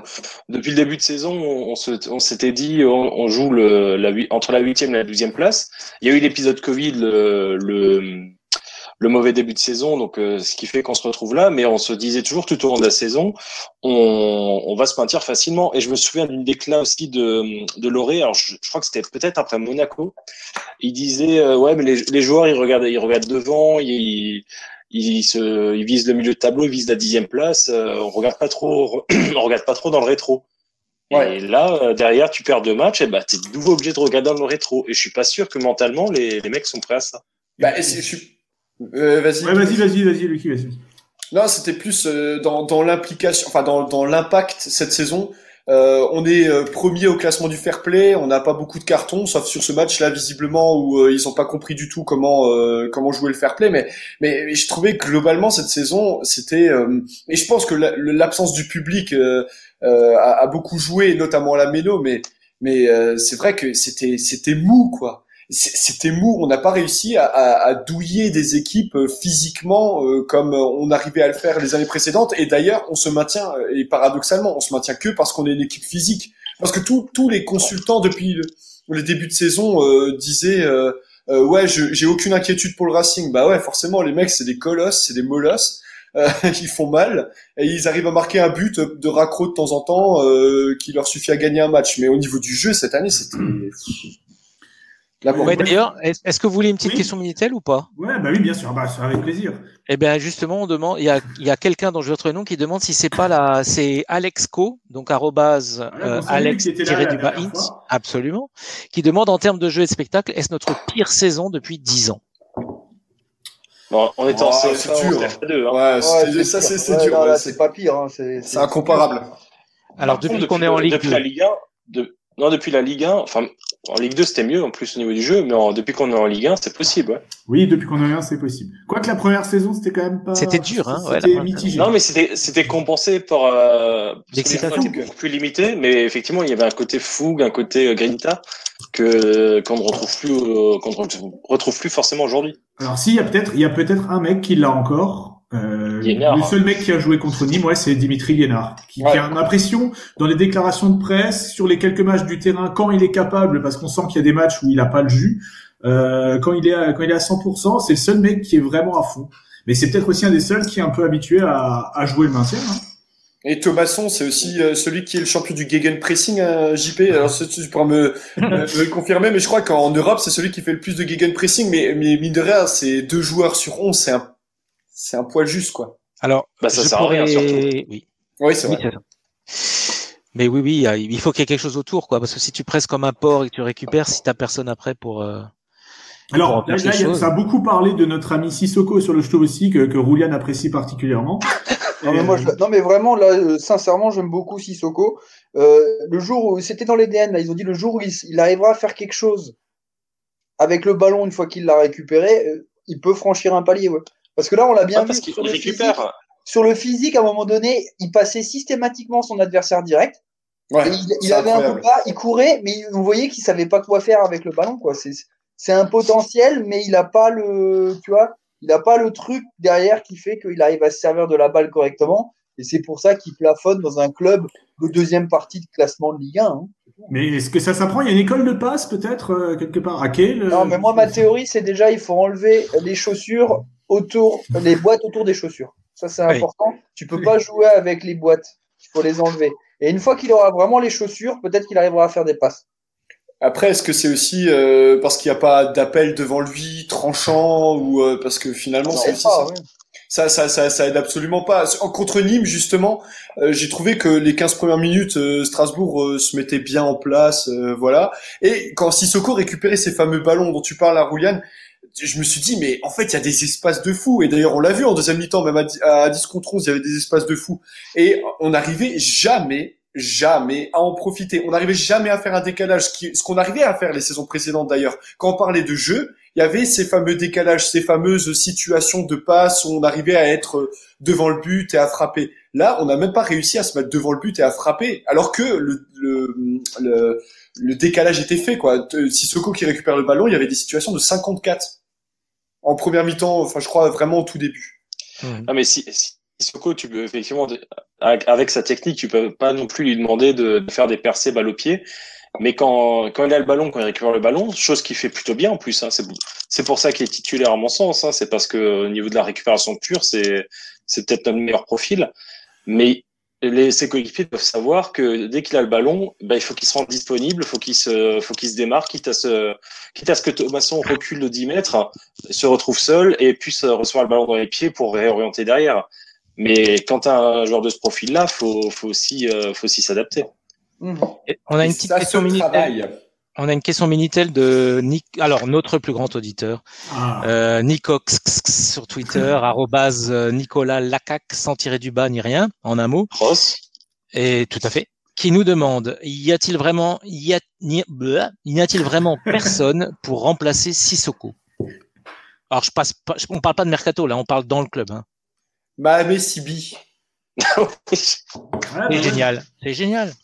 C'est le même profil, oui. C'est le même profil. Euh, bah, pourquoi pas, hein, ça se tente. Bah, Thierry il s'en fout, Persich. là, il s'en fout. Hein. Non, Sibi, vous, vous voyez, vous le voyez arriver, Sibi. Euh, dernier match de la saison contre Lorient, on sera sauvé mathématiquement, il sera titulaire. C'est un genre cadeau qu'on a fait à la Kawashima, tu sais, à Nantes, euh, la, la même en couleur. Et après, il re-signe comme troisième gardien, alors, Sibi c'est ça? Oui, bien sûr, bien sûr. Non, mais je vous l'annonce, Sibi titulaire contre Lorient. C'est Et tu annonces aussi qu'on sera sauvé contre Lorient, alors. Ah oui, oui, moi, moi j'ai aucune crainte. Alors c'est peut-être pour embrayer sur la deuxième partie de Racing. Exactement, c'est magnifique, cette transition, cette fluidité, Ah, ça mais c'est travaillé à l'entraînement. c'est fabuleux. Ah, ben, on devrait jouer au Racing. Hein. Ça, ça, Alors bah oui, il reste il reste euh, cinq matchs, hein, si j'ai pas de conneries. Je ne dis pas de conneries, il reste cinq matchs. Euh, dimanche prochain, nous irons euh, défier le FC Nantes Atlantique ou pas. Non, FC Nantes. FC Ouais, Nantes. bah, on peut se foutre de leur gueule, on a le droit. Nous, on s'appelle bien le RCSA, donc. Euh, Exactement. On s'appelle le RCS. hein. euh, et donc, Non, mais ça ne s'appelle plus FC Nantes Atlantique depuis euh, au moins 10 ans. et ça, depuis qu'ils ont le logo Oui, de la mais Juventus aussi. c'est 10 ça. ans, c'est hier. euh, Je veux dire, moi, je, pour moi, c'est la FCNA, c'est tout. hein. Voilà, donc euh, c'est c'est un match euh, qu'on qualifie de décisif puisque euh, effectivement euh, oh, c'est l'occasion d'enterrer euh, Nantes, en tout cas pour euh, qui ne pourrait en l'absence de résultats contre nous, il ne pourrait pas revenir. Et euh, par contre, euh, le- la problématique, c'est que d'après ce que j'ai lu, hein, parce que je regarde pas les matchs du FC Nantes, euh, Nantes a quand même pas si mal joué euh, contre Lyon, hein, c'est ça. Ils ont tenté en deuxième période. Ils ont tenté des trucs en deuxième période, mais c'est ça reste laborieux. Quand on parle de Sissoko, je pense que euh, Nantes a 3-4 Sissoko en termes de relance. euh, Enfin, Ouais. vraiment, non, mais Touré. Ouais. Mais, mais Touré n'a même pas joué, mais euh, Chirivella, par exemple, le- le- l'espagnol qui vient de Liverpool, je crois. euh, le mec, il a balancé des parpaings. Et je me suis dit ah bah tiens Sissoko c'est marrant euh, il a traversé la France euh, il est devenu espagnol et, euh, il a fait ses passes euh, en touche là à 30 mètres euh, 30 mètres plus loin non c'était c'est c'est euh, c'est pire que le Racing techniquement après euh, eux ils ont euh, comme comme disait Hathor eux ils eux ils vont jouer le maintien et euh, ils le savent Non. depuis assez longtemps Non, ils- eux, ils vont descendre. Enfin, euh, ça, c'est fait. eux, l'a- eux, en termes de dynamique euh, eux ils Oui. jouent le maintien donc euh, en gros ils eux, sont préparés, là. ils sont préparés. Voilà, c'est ça. ils sont, Ils voilà. sont, ils sont conditionnés pour euh, pour être nuls, alors que nous c'était pas totalement le cas. Et euh, et là, clairement, ouais. Je suis pas sûr. Je suis pas sûr qu'ils étaient conditionnés. Au départ de la saison, je suis pas sûr qu'ils étaient conditionnés pour ça. Après, c'est le, Bah, Après, c'est ça, le contexte. Ouais, c'est le contexte. après- c'est, Kita qui, qui fout la merde. C'est c'est le, le staff qui sont instables avec des changements d'entraîneur en veux-tu en voilà. C'est un effectif qui est avec des joueurs bien payés mais qui finalement ne sont pas au niveau. Donc euh, Non mais attends, attends, c'est c'est même plus. Enfin, c'est- c'est- tu sais, il y a le Oura football, puis il y a le il y a le Oura euh, directeur de foot quoi. Enfin, je veux dire, c'est c'est c'est Kita, mais là on est, enfin c'est on- c'est au-delà quoi. On a bon, on père a et fils. Oui, on, oui, nous on a été bon, euh, ouais, ouais, on a été bon, on a peut-être même inventé le Oura euh, directeur de football avec, euh, avec qui vous savez, mais mais là c'est dingue, ça a été dingue quand même. Non, enfin je sais pas, c'est Bah, On va moi, faire venir Domenech, oui, c'est dingue. oui c'est ça, mais c'est ça. C'est là Je que trouve. Domenech, il a fait exprès de couler le FC Nantes pour maintenir le Racing. Vraiment, c'est, euh, je vois Ouais, pas d'autre solution. Ouais. Mais je veux dire, à, part, une, à part un dépôt, c'est- à part un dépôt de bilan, mais il nous défonce quoi. Surtout les du- dans, le- dans sur- pour le grotesque, sur le grotesque. Mais je, me- je me souviens d'un match en, c'était en 2009 ou en, c'était encore en Ligue 2, ouais, c'était en- peut-être en 2009-2010. Il y avait, euh, il y avait un, un Racing Nantes à la Méno. Nous, on avait Fontaine-là à l'époque, et on a, et eux, ils venaient juste d'avoir Kita. Euh, Kita venait juste d'arriver, donc les, les, et on avait dit que c'était le derby des présidents de merde à l'époque. Et on avait fait une banderole, fait- il y avait une banderole, je crois, de chaque côté pour insulter le président. Je- C'était le, ça. le guignolico. Ouais, Et là, et là, et là, et là, je me dis, nous, euh, depuis, euh, depuis là 2009-2010, bah, on, a eu euh, le parcours qu'on sait, on a, déposé le bilan, on est remonté, on est- on s'est stabilisé en Ligue 1. Eux, ils ont toujours Kita depuis euh, maintenant euh, depuis 12 ans. Mais alors après, ils ont eu, ils ont là où ils ont fait l'erreur, c'est un peu, c'est que quand ils sont remontés, ils ont cru que, enfin, ils ont un peu laissé de côté leur, euh, enfin, ils se sont dit, ah bon, c'est, on va faire avec Kita.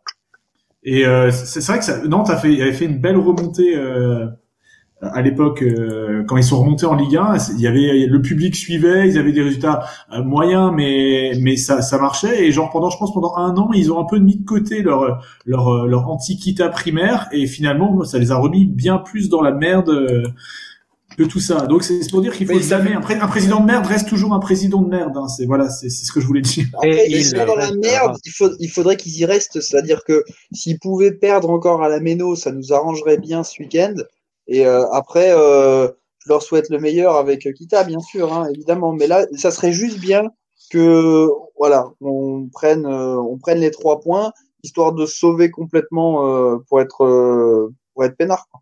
Voilà. La, la banderole, la banderole était, je l'ai retrouvée, euh, Fontainebleau, Kita, même combat. Donc euh, et Kita, Fontainebleau, même combat des, dans chaque euh, dans chaque cop et dans le parcage visiteur. Et, euh, et donc c'était bien, en, c'était le, le 5 février, le 15 février 2010. Et je pense qu'il y avait vraiment pas grand monde à ce match-là. Voilà, c'est le petit point nostalgie. On peut on peut rembrayer sur euh, sur le. Bah, sur, la fin de, sur la fin de saison, plutôt que de faire match par match, c'est globalement se dire, euh, Oui. moi, je suis totalement confiant pour euh, valider, euh, valider Oui, oui, alors, peut- Je pense que ça va d'ailleurs se jouer euh, dès, dès ce week-end contre Nantes, euh, histoire d'emballer. Euh, Sachant, ouais. Sachant que tu as un Lorient-Bordeaux et que Nîmes va à Lens, il me semble. Donc euh, là, ce Putain, sera... Lorient-Bordeaux, s'il y a des Chinois qui regardent ça sur leur compte de pay-per-view, les mecs, euh, mais franchement, c'est aussi courageux que de manger des œufs pourris. hein. C'est euh, franchement super. Bravo les mecs. il, a quelle, il a quelle heure ce match? C'est c'est un 15 c'est en même temps que, que Strasbourg-Nantes. Ah non C'est euh, Lorient-Bordeaux, c'est euh, Lorient par exemple, je trouve qu'ils sont euh, mal payés cette saison parce que c'est quand même une équipe qui a hum, qui essaye de faire des trucs, qui ont battu le PSG, en plus euh, qui ont renversé le PSG euh, il y a il y a quelques temps et euh, et je trouve que était eux, pas loin de faire un coup à Marseille aussi. Mais en fait, finalement, quand pour, pour revenir un petit peu à la, à la Kita, enfin tout- toute cette période que nous on a traversée que, que que les Nantais, euh, enfin les Nantais ne, ne voient pas le bout. Je pense que pour des clubs comme Nantes et Bordeaux, ce serait euh, presque salvateur que c'est qu'il leur arrive la même chose qu'à nous. Parce que finalement, ils sont exactement dans la même situation, euh, bah, qui, qui, qui, qui sombre, qui se fassent une base populaire, qui repartent sur des bases saines. Parce que là, c'est vérolé, mais depuis des années, quoi. Que ce soit Bordeaux qui n'a jamais digéré son titre de champion de France, euh, c'était en 2009, je crois, ou je sais plus quand c'était, c'était il y a longtemps. Et euh, Nantes qui a jamais digéré son titre de champion de France, euh, je sais plus quand c'était, c'était il y a longtemps aussi. Mais euh, 2001. voilà, voilà, c'est ça. Mais c'est euh, quel- quelque part, enfin, on peut que leur souhaiter une, une résurrection de la sorte, quoi, parce que franchement, c'est triste, vraiment. On peut aussi, on peut aussi leur souhaiter de bouffer de la merde pendant de nombreuses années, enfin notamment Oui. pour Bordeaux, quoi. Mais par- Oui, j'allais dire, on parle de Nantes ou Bordeaux, parce que c'est pas pareil. Euh, ouais, je, Nantes. Moi, je suis sur la, voilà, parce que moi, je suis sur la Non, Bordeaux, c'est un euh, retour de karma. Je suis sur Ouais, la ligne Gigas là- Bordeaux, qui bouffe de la merde en CFA, euh, qui reste là-bas, qui descendent même pas en CFA 2, ou je sais pas comment ça le, s'appelle le- seul problème, c'est effectivement, on, on- on gagne tellement souvent que ça pourrait nous arranger de rejouer l'année prochaine euh, au stade de Bordeaux. Ça, ça- Ouais, Thierry Lauré, en tout cas, réussit beaucoup dans ce stade.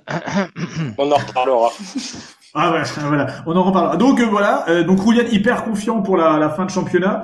Euh, Pas, pas, ah, pas en hyper confiance, euh, confiant que ça va bien. Je suis persuadé qu'il y a trois équipes plus que nous. Oui, oui. Au moins trois. Je suis parti là, donc je vous ai raté, mais c'est clair, c'est fait le maintien. Arrêtez. euh.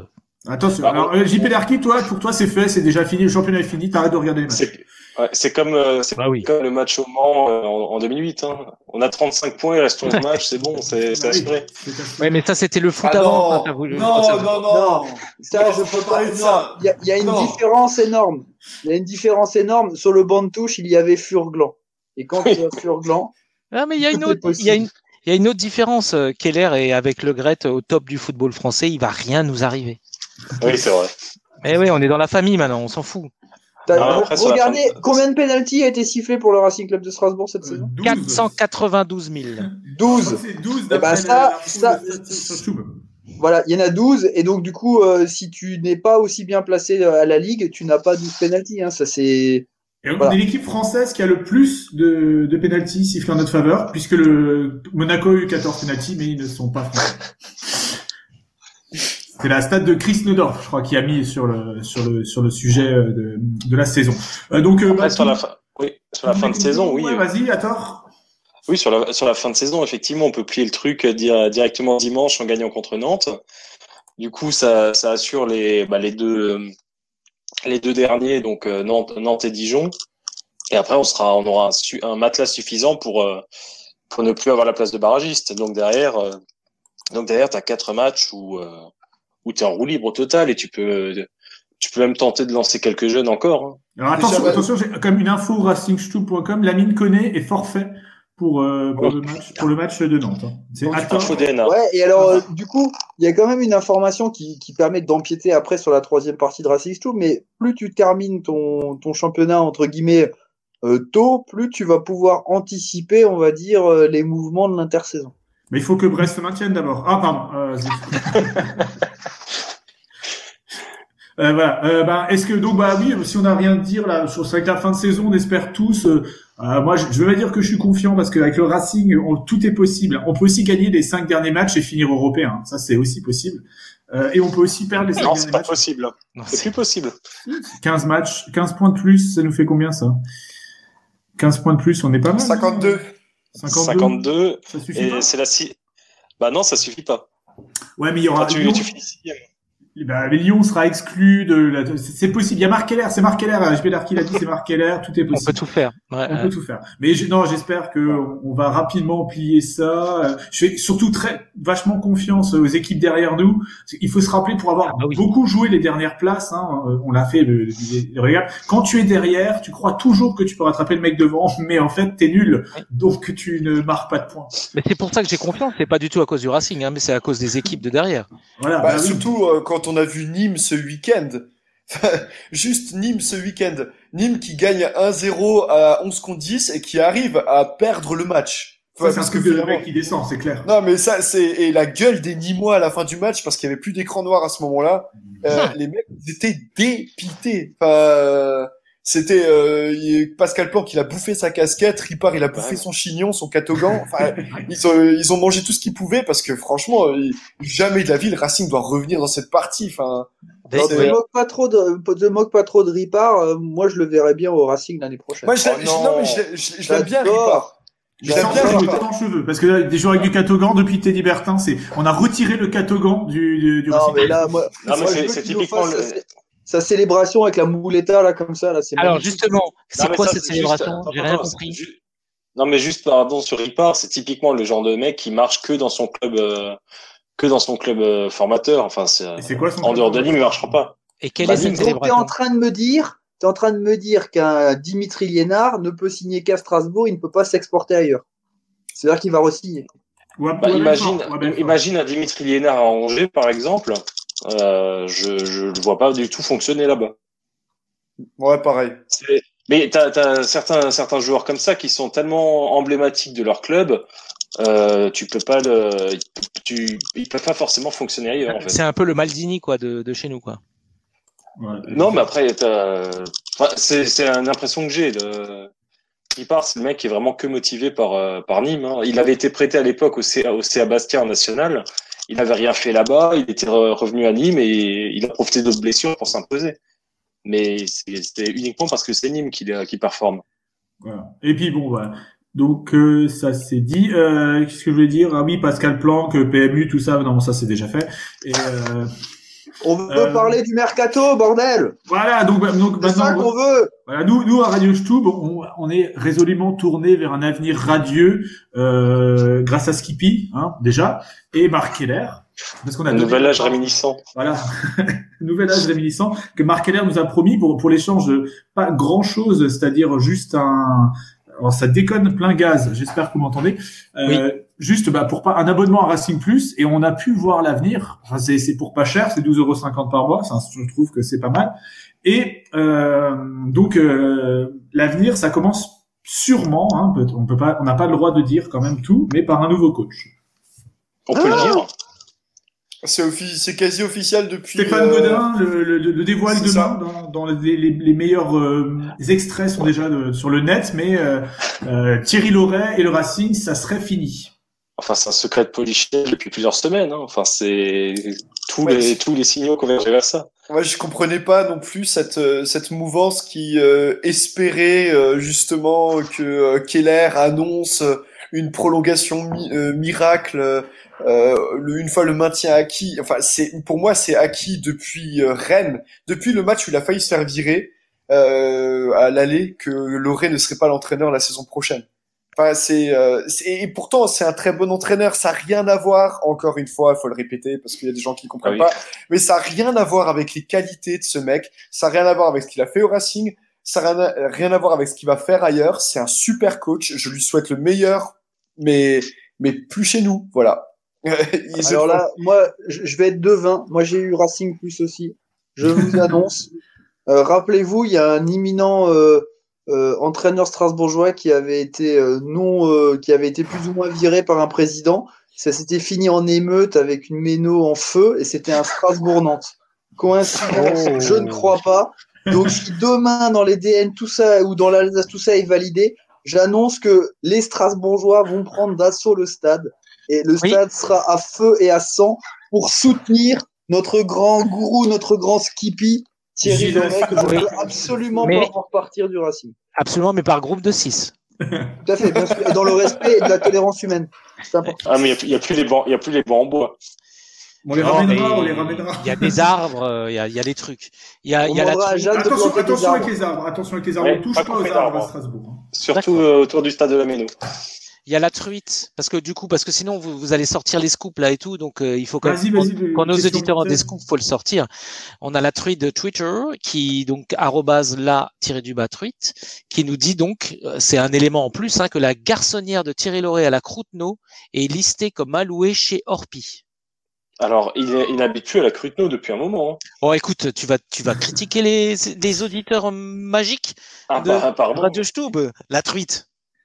Ah bah depuis son depuis son incendie justement euh, alors c'est je sais plus c'est à côté de la place d'Austerlitz hein. il a il avait déménagé euh, dans pas loin du boulevard de la Dordogne disons je sais pas si Ouais. vous voyez où c'est Il avait peut-être fait. gardé sa, gar sa garçonnière, hein, tu sais, un Ah truc ouais. en mode euh, sur euh, truc backdraft, euh, genre encore en brûlé. sous en sous location Ouais, en sous-location, là. Il construit une maison à Montpellier, en tout cas. Oui. Il ne s'en cache pas dans voilà.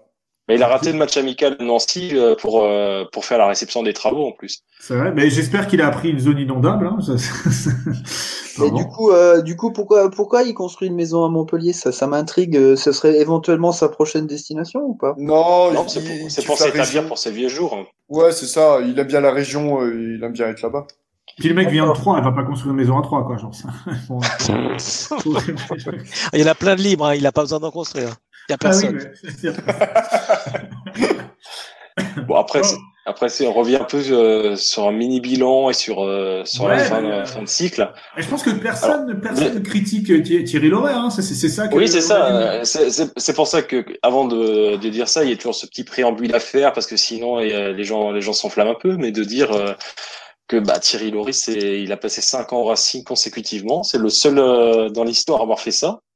On est un club né en 1906. C'est c'est sans sans discussion possible, je pense. euh, il est dans le top 4 des entraîneurs de l'histoire. Donc euh, derrière euh, trois grands noms euh, que sont Paul France, Gilbert Grèce. Gilbert Grèce et Gilbert Grèce, je pense, c'est ça? Voilà, peut-être, oui. Oui, donc Paul, oui, Paul France, Gilbert Grèce voilà. et Jackie Duguay-Pérou, dans Voilà, le ça- Et après, vous faites l'ordre que vous voulez, mais pour moi, il est sans, sans, sans conteste dans ce top 4. Donc, c'est- c'était un immense coach dans l'histoire du Racing. Il a eu des, il a toujours euh, rempli sa, ses missions. Il a, il est mon, enfin, Il a on lui a demandé de se maintenir la première année. Oui, c'est ça. On lui a demandé de se maintenir en Ligue 2 la première année. euh, il finit champion. Enfin, Ouais. il n'a pas res- respecté sa, sa mission, mais on lui voudrait pas. Et derrière, il s'est maintenu avec une, une, euh, un effectif de mi-national, mi-Ligue 2. euh, Enfin voilà, il a, il a à chaque fois rempli ses objectifs. On a eu des, des super moments de foot aussi avec Thierry Loret, il faut pas Ouais, l'oublier. hein. On a- exactement, exactement. On a, eu des matchs euh, quasiment mythiques quand on gagne 5 à Monaco, euh, bah, quand on bat le PSG. Voilà, il y a, il y a- il y a eu pas mal de. contre Et des masterclass tactiques, hein, euh, vraiment la Voilà. dernière en date contre Monaco où il, il mange Monaco alors que Monaco mange tout le monde en Ligue 1 cette saison, enfin en cette deuxième partie de saison en tout cas. Nous on a mangé ceux qui ont mangé tout le monde. Voilà, non, mais c'est- Voilà. donc, Ah mais putain, mais arrêtez, Juste pour- moi j'ai juste- pas envie qu'il parte quand je vous écoute là, putain. donc juste pour, Vous avez donc, pas tiré donc- qu'il est super, moi je veux pas qu'il parte. On Ah, s'est fait voilà. chier toute la saison. Faites du mal. Ah mais le alors le pré donc le préambule est passé et donc Ah, maintenant, il est long, l'oreille l'oreille Pourquoi- pour- maintenant. Voilà pour, pour pourquoi il faut s'en séparer Émission. L'oreille. et ben et ben on a, on a on a discuté au début de l'émission sur les derniers matchs mais c'est une constante depuis cette saison. Tu sens vraiment cette ambiance de fin de cycle. Il y a mis à part quelques rares exceptions où effectivement il s'adapte à l'adversaire typiquement les masterclass tactiques contre Lille et Monaco mais tu, tu sens plus cette euh, cette euh, cette âme tu sens plus euh, tu sens plus même les joueurs qui qui sont à fond derrière lui qui se qui se dépassent pour lui. Et et là, cet été, on va avoir euh, une dizaine de fins de contrat. Tu renouvelles quasiment euh, la, la moitié de ton effectif hein, ou le tiers de ton effectif. Bah, c'est le moment ou jamais de vraiment tourner cette page-là, de se dire on a on a un cycle de 3-4 ans qui arrive jusqu'à la livraison du futur stade où on va jouer le maintien. Bah, quitte à quitte à jouer le maintien et à repartir d'une feuille blanche, et bah tu tu pars sur un nouveau projet avec un homme nouveau. Mais qui? Qui, qui, qui? Oh bah, Ah, ah, Eh ça, ben, Sud. Alors, alors, il y a, il y a plein de rumeurs. Alors, Il y a quatre il y a quatre noms. Il y a, il y a quatre noms qui se détachent. Vas-y, Alors, tu m'en euh, rêvais. Ah, je commence par le pire, comme ça c'est comme ça c'est passé. Ouais. je suis sûr que j'en ai des pires, moi. Habib Bey. C'est, c'est le premier que Gigas m'a dit en MP le jour. euh, Ah. Jocelyn Gourvenec. Ouais. Ah. Oh, avait pas- j'ai pas ça dormi pendant. pas. Alors, Jocelyn. Gourvenec, ça c'est mort a priori. Il y aurait éventuellement Rémi Garde qui Oh non. euh, Dont les Lyonnais ont un très bon souvenir. hein, euh, Enfin, Ouais, là, ces derniers, ces Ah derniers ouais. jours, j'ai vu fleurir des trucs. Alors moi, je me souvenais pas de Rémi Garde euh, en, en tant que sauveur de Lyon. Enfin, je sais qu'il a eu euh, des périodes compliquées, notamment parce qu'il y avait le nouveau stade qui allait se construire, qu'il avait euh, zéro enveloppe transfert. Mais les Lyonnais, on garde un super souvenir euh, en comparaison à, à Garcia. Alors, je sais pas si c'est euh, une forme d'embourgeoisement, mais euh, de leur part, mais quand même, euh, voilà. Ouais, Paris aussi, un très bon souvenir, mais ça n'a rien à voir. De... Donc attends, Go- après- Gourven après, et Garde, et ensuite? Après il y a Julien Stéphan, mais a priori il, vise, il visera peut-être un peu plus haut. Mais ça serait, pour le coup Julien Stéphan, ça serait un bon coup quand même. C'est un bon euh, coup, un moi bon je suis coup, plutôt c'est pour- moi je suis plutôt avec les filles alors je sais pas mais euh, pourquoi pas hein. Et, en- et enfin, bah, le, le favori est celui euh, a priori qui euh, c'est plutôt en bonne voie. Ce serait Olivier Dallolio, donc ancien de la maison, qui avait euh, qui avait joué contre Rennes en 92 notamment, ancien coéquipier de Marc Keller. Peintre, peintre à ses heures perdues, comme il le racontait sur le Stub. Exactement, il y avait une interview de lui sur YouTube en 2007, je crois. Donc, euh, je vous invite à la lire.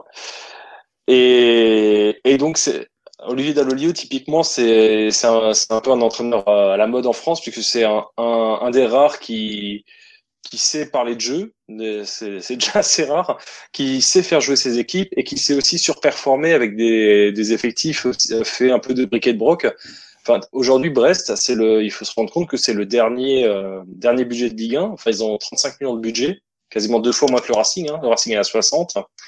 Le Nîmes est à 40, par exemple. Et pourtant, bon, c'est un peu plus compliqué ces derniers temps.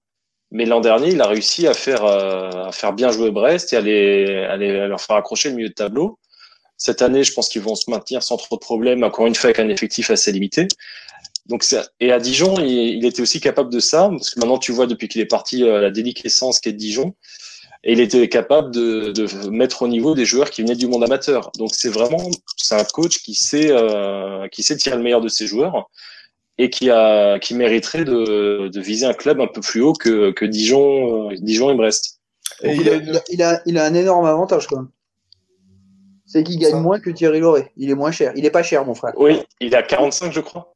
il est pas Mais cher mon frère fais à 45, et ça, je te et fais à ça, 45. franchement, euh, Marco il aime bien Ben, si on est dans les soldes, euh, moi je suis allé voir sur le site de l'UNECATEF les, les entraîneurs libres. C'est la Euh, déchetterie. alors là, on a du Jean-Philippe Séché. Euh, bien sûr oui. Je- et moi, je, bon, et Jacques Santini quand même. Ah, il est encore Euh, vivant. Ouais, ouais, William Prunier. Et oui, les gars, William Non, Prunier, non, entraîneur. il est pas, il est pas sous contrat. Ah bah, une, éc- écoute, c'est le Cinécatef, moi je peux pas faire mieux. Ouais, hein. bah, c'est Euh, Raymond Domenech qui est président du NECATEF. Hein. D'accord, euh, mais je sais pas si site site. à jour, tu vois. genre, c'est- Mais, mais, mais, mais, mais, mais, puisqu'on est dans les anciens de la maison, Claude Leroy. Ah bah oui, bien sûr, il est libre. Il est pas en prison. signalé, il a signalé. Ah, yeah. Il est en prison. Oh, non. Et je- peut-être, mais euh, écoute. Ah non, oui, euh, il, a quitté le Togo, c'est vrai. Et sinon, euh, pour le côté un peu Lidl, euh, on a quand même Roberto Mancini. Mais c'est Roberto Mancini qui entraîne FC Cerdagne Capcir. Euh, C'est je ne sais- je crois pas que c'est le même, mais il est dispo. Pour répondre à la question de Hathor, il est à 60 000 par mois, notre ami Olivier Dalloglio. Ah, il aurait- 80 000 pour le vrai. Ouais, c'est ça, il aura une petite augmentation s'il vient. Ouais, il sera payé en bretzel, en sel et.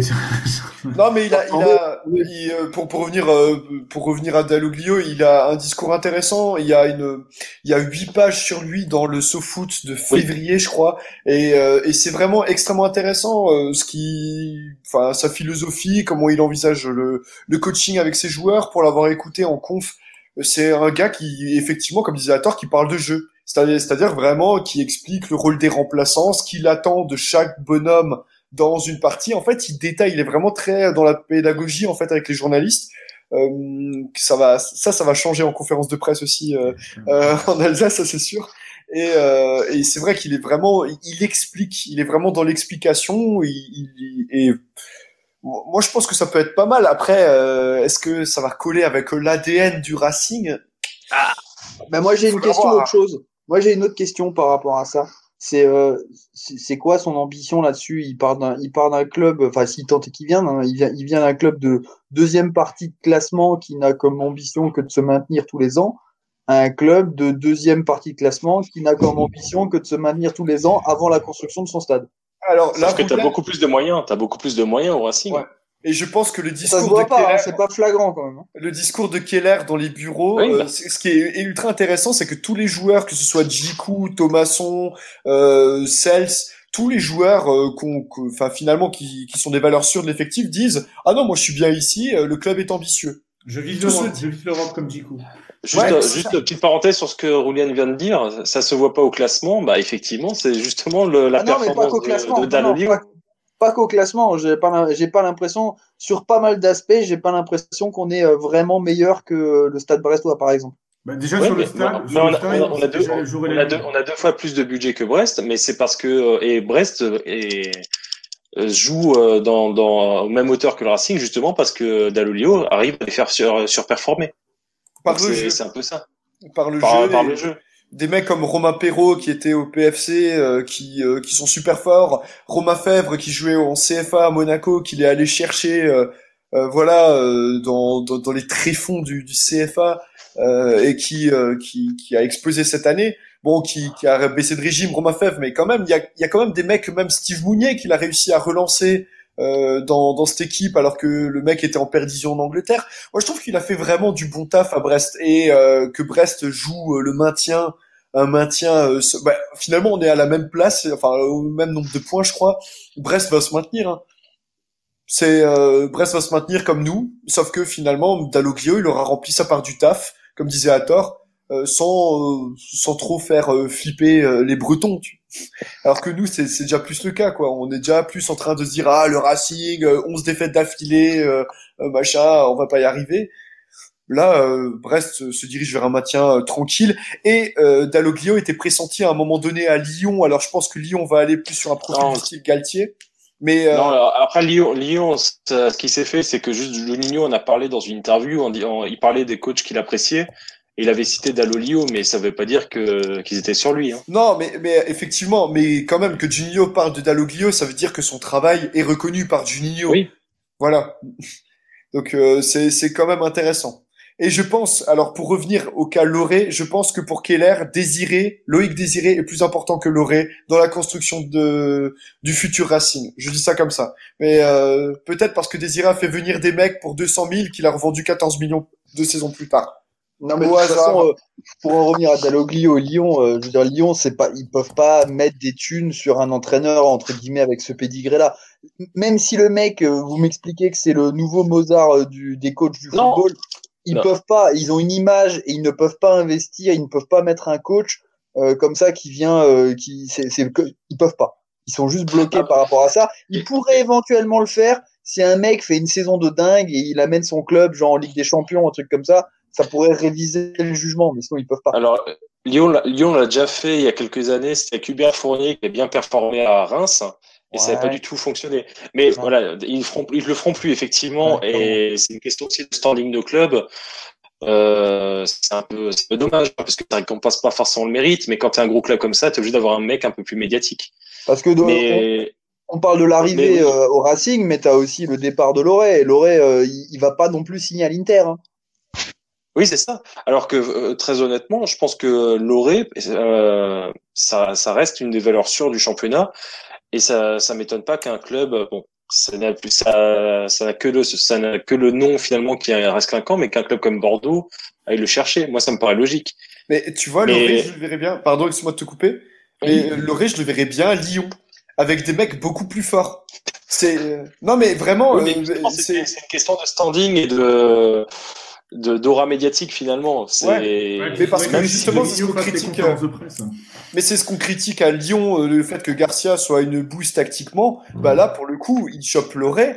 Euh, franchement, tactiquement, euh, pour pour faire chier des mecs en Ligue des Champions, des dispositifs qui ont des équipes plus fortes, euh, style, euh, allez, je peux plus citer le Real, pardon, euh, mais style euh, l'Atalanta, euh, style euh, Leicester, euh, voilà, euh, il y aura il y aura de quoi faire. Par exemple, Loré, moi je le verrais bien dans un club comme ça, tu vois, euh, pour euh, en en termes de de progression.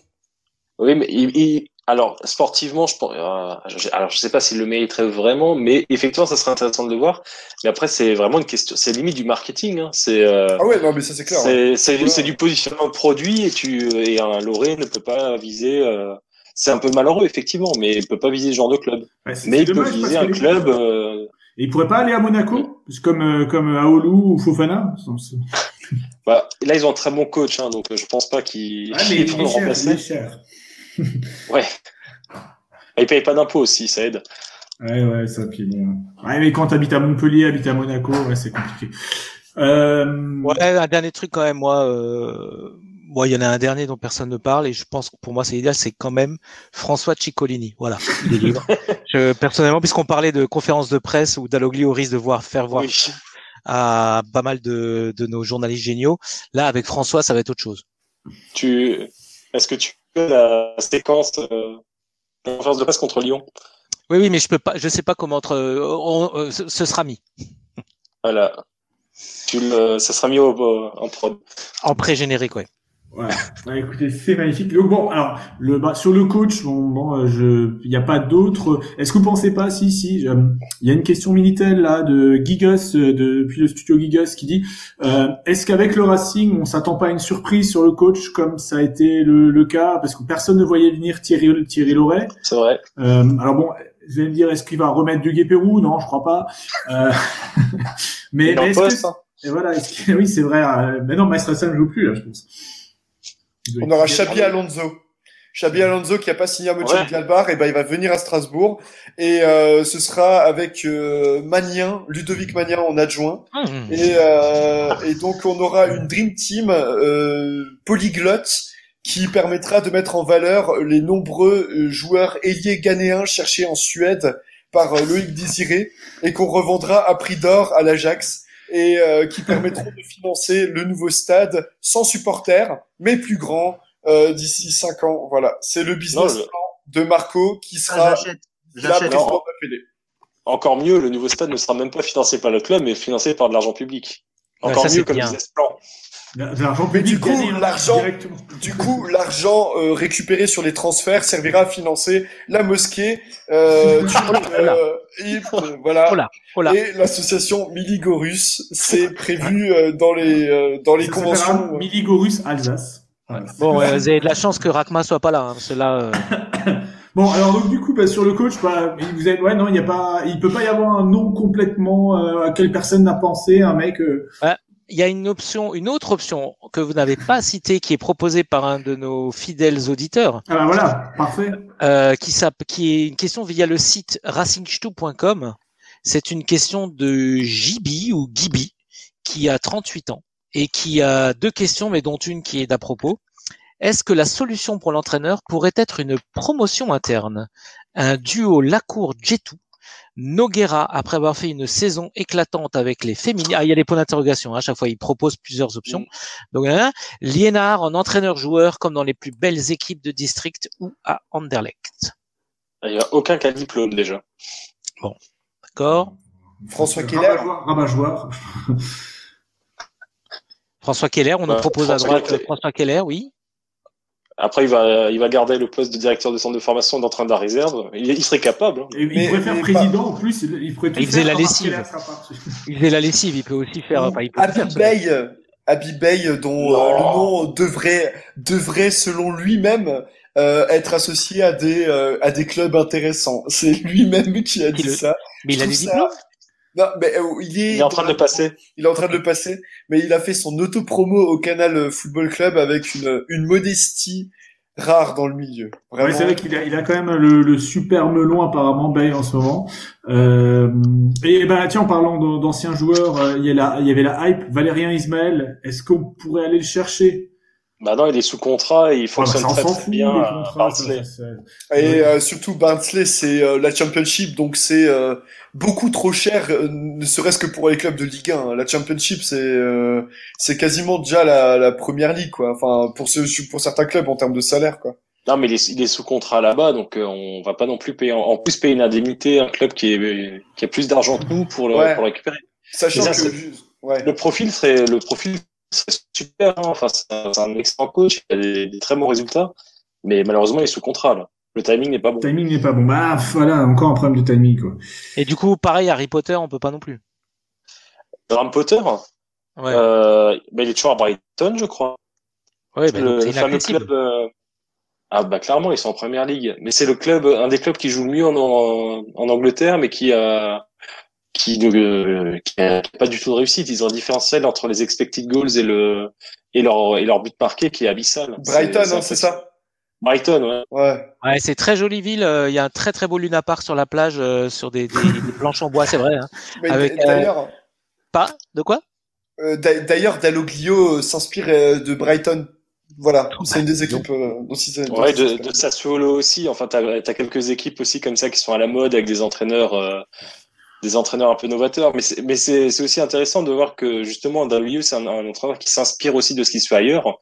Et c'est quelque chose qui est, euh, c'est une limite des entraîneurs français qui ont tendance à rester dans leur moule et de pas prendre des inspirations, euh, des inspirations en dehors de, en dehors de la France. Et de jouer défensif à la Antonetti, qui est un excellent coach Mmh. français. Bien Ah, français. il est corse, oui. Et les Corses. Alors, euh, on a bien bien parlé de, de, de- du coach. Hein, bon. Les joueurs. Les jou- Est-ce que sur les joueurs, est-ce qu'on a déjà des pistes, vous pensez? Est-ce que on va, il va y avoir un Thomasson, c'est-à-dire quelqu'un qui va signer dès que le maintien est acquis? Oh, des pistes, c'est sûr qu'on en a, et, euh, et des mecs qui sont prêts à signer aussi.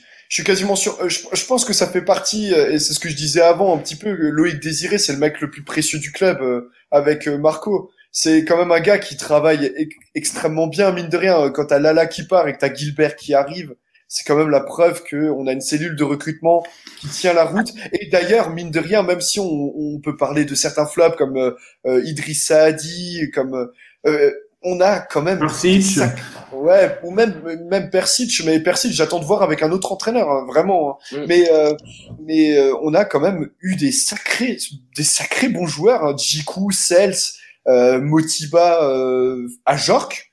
C'est c'est quand même incroyable et des gars qu'on est venu chercher pour vraiment pas grand chose quoi. Donc Alors, euh, ouais, confiant. ouais.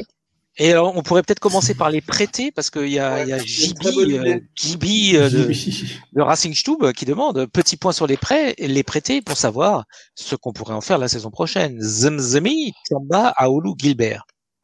Bah rien, je pense qu'ils vont tous. euh, Bah, Bah, Alors, Gilbert, Gilbert ça- a ouvert la porte dans une interview qu'il a donnée Ouais. au DN. Il a glissé une petite phrase disant que normalement il devrait être de retour à, à Villa euh, à l'intersaison, mais que une fois le maintien acquis, euh, peut-être que les présidents pourront s'appeler. Enfin, c'était un truc un peu tourné comme ça. Mais ça ne dépend pas de lui, hein. Bien sûr. Et peut-être que peut-être que Villa pour, euh, voudra, bah, voudra le garder parce qu'ils ont euh, là actuellement ils ont plus qu'un ils ont un seul latéral droit, euh, Matikas je crois. Et ils auront besoin d'une doublure, hein, donc euh, euh, je pense qu'ils vont garder Gilbert comme doublure. Euh, Je, je, je pense pas qu'il faille compter sur euh, Et en termes de salaire, transfert. Oui, en termes de salaire, salaire. c'est- impossible de garder un mec comme Gilbert. Il, il est bien trop cher. Et Mais je pense pour nous, ça- sera pareil. Hein. Après, Aoulou, peut-être qu'il fera l'effort comme Koné quand il a. Euh, Oui, mais il y a un re- transfert. raboté- Il y a un, trans- il y a un transfert. Ouais, bah après, je suis pas sûr que Monaco euh, va demander non plus euh, des mille et des cents. Bon, quoique, on les a bien en- enfumés en première instance. Donc, euh, mais euh, un mec comme, euh, ouais, ouais, c'est, c'est, ce sera trop cher, Gilbert, à mon avis. Ouais, enfin, à Oulu, à Oulu, euh, Monaco, s'ils peuvent le vendre euh, 8-9 millions à un club de championship, euh, et on pourra pas s'aligner. Hein, donc, euh, Oui, bien sûr, Bon. non, c'est bien sûr. Il y a quand même une bonne nouvelle, c'est qu'on pourrait récérer Zemzimi. Ça, c'est quand même Ça fait plaisir. Ça fait plaisir. ouais, qui Ah, est- Parce que ça, fait plaisir. Euh, si, on le, si on le paye avec deux, kiba- deux kebabs et un, un carnet de tickets resto, le mec il reste. hein. Le problème, c'est que le mec qui a percé à Avranches cette saison, c'est Unai, euh, le mec qu'on a laissé Ouais. libre du centre de formation. Donc, euh, alors que Zemzemi, euh, malheureusement, il, il fait pas grand chose là-bas. C'est moche. C'est moche. Bah ouais. Pourtant, Sinon, c'est il sympa, du- y En parlant de mec, aussi. ouais, c'est ça. Mais Chamba, il a pas été vendu à Strom Non. Rodzak. euh, Strong God 7, mais c'est euh, alors il, il a il est toujours prêté et a priori on, on, on va pas le garder. Par contre, je trouve que ça peut être euh, il a pris un peu de valeur quand même en championnat de Norvège.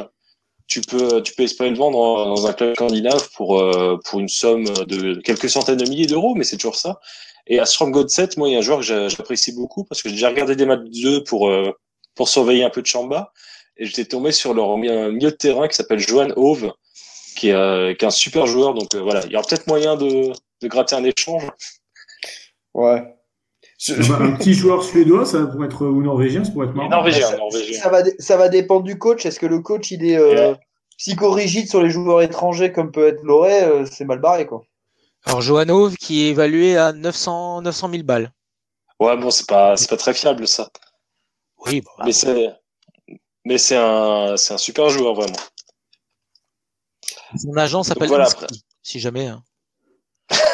Bah, glo- globalement, j'ai pas du tout d'inquiétude sur la fenêtre de transfert à venir, sachant que euh, le transfert, le dernier transfert en date, c'est quand même Kenny Lala à l'Olympiakos, et euh, c'est euh, le transfert qu'il fallait faire, à mon sens, depuis bon trois ans. Mais c'était le transfert euh, qu'il fallait faire absolument. euh. En Qu'est-ce plus, on a qu'il fait récupéré. On a Qu'est-ce récupéré. qu'il fait là-bas Les champions de Grèce Non, mais lui, il joue. Euh, je- Oui, oui, il joue. Il était suspendu là dernièrement, mais il joue. Il a, jou- il a joué la, la Coupe d'Europe. On a gagné combien dans le transfert là? Bah, on dit 700 Le 800 chiffre est 000 sorti. Ouais, le chiffre est sorti finalement et, euh, et Stéphane Godin l'a sorti et c'est 700 000 euros. C'est énorme. Pour six mois, pour euh, cinq mois de contrat d'un mec Ah qui ouais. n'a plus rien à foutre. Ouais, c'est surtout pour la durée de contrat, c'est vrai que c'est pas mal. Et ça permet, si ça permet de financer euh, une partie des, des- du prêt de Gilbert, c'est vraiment un truc, bah, c'est un coup de maître. hein.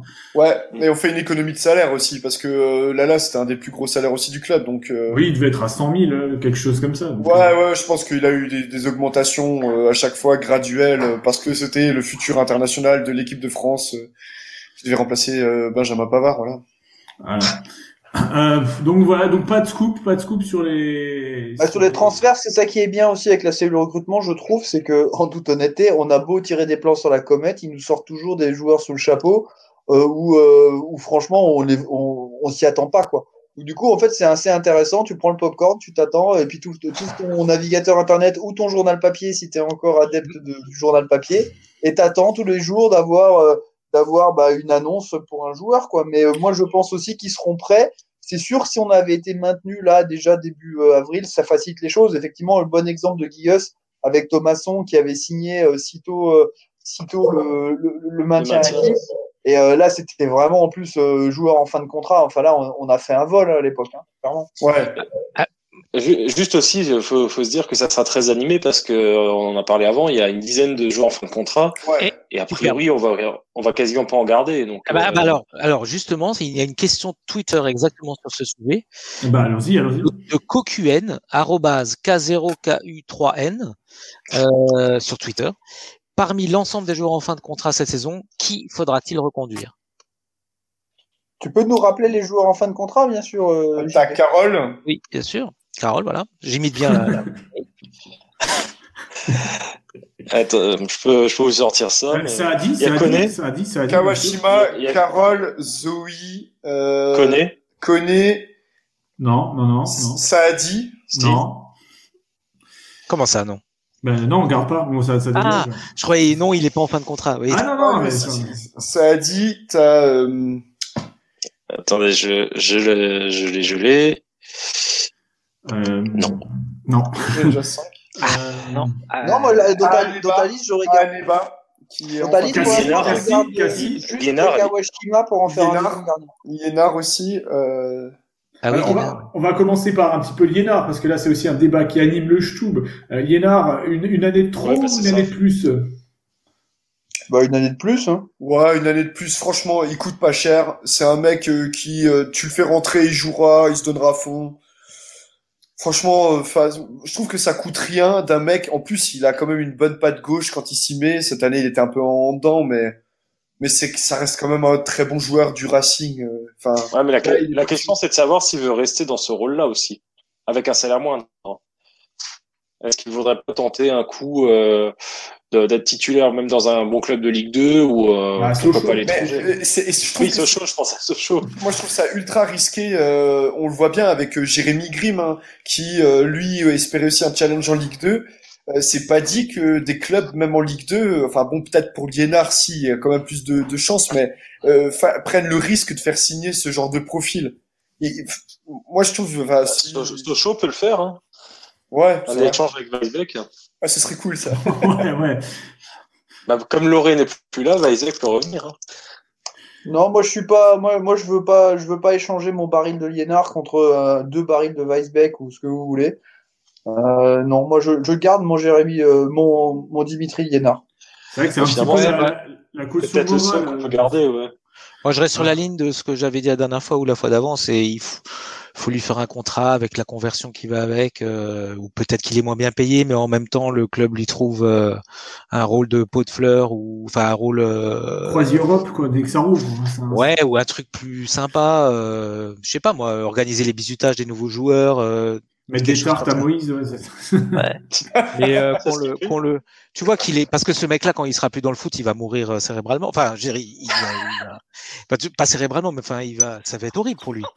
Donc, euh, ouais, un truc pour l'aider, quoi, pour l'aider lui et sa famille, euh. Voilà. parce qu'il le mérite. Voilà, euh, il y a Cassie aussi, Anthony Cassie, euh, qui, est, qui est en fin de contrat, qui est un petit peu euh. Non, non, non, non, non, 2022. Ah, c'est 2022. 2022, ouais, ouais. Pourquoi ils le font chier alors ça, Mais t'as t'as des mecs comme Aneba dont on parle moins qui sont en fin de contrat. euh, Oui, oui, bah ça on en a parlé. On a... Ah non, non, c'est pas Aneba. Aneba il dégage, hein, ça c'est, on l'avait déjà dit. Non? Ouais. Ouais, ouais, bon. Il Non, a mais après, le- sa. Hein. Après, à part Liénard, euh, bah, il y a Zoé, mais qui, qui partira aussi, qui n'a Ouais. pas progressé comme, comme on voulait. Mais ouais, il y a que Liénard qu'on peut prolonger. Hein. Les autres, ils vont partir. Donc bah, il y a vraiment du 109, du renouvellement. Bah, c'est, enfin, on est vraiment totalement dans le, Mais c'est ce qu'ils font. c'est- le nouvel âge nouveau de cycle. Millicent. Euh, il est là, il arrive. Bah, t'as Kawashima aussi qui sera, enfin, honnêtement, dans la rotation des gardiens, un mec comme Kawashima, je trouve qu'il sera dur à remplacer typiquement. Il y Parce a que quelqu'un qui, a- il- qui a demandé, ouais, effectivement, qu'est-ce qu'on fait avec les gardiens? On repart avec euh, Kawashima Kamara? Est-ce qu'on change tout? Il y a une question vitale, je crois. mais mine de rien, j'ai envie de, j'ai envie de rendre hommage à Kawashima. Vas-y euh, pour pour la question, pardon. Mais euh, Alors, hommage je- à je- Kawashima. Tout à fait, c'est une question de Ricalewi67 sur le site racingstube.com qui de qui qui met qui parle de tous les gardiens. C'est suite à la saison quasi blanche, Chess va-t-il rester dans les cages alsaciennes la saison prochaine? Point d'interrogation. Quid de Kawashima et Kamara? Point d'interrogation. Doit-on les garder en doublure? Point d'interrogation. Point, tout à fait. Bah, Vas-y, vas-y.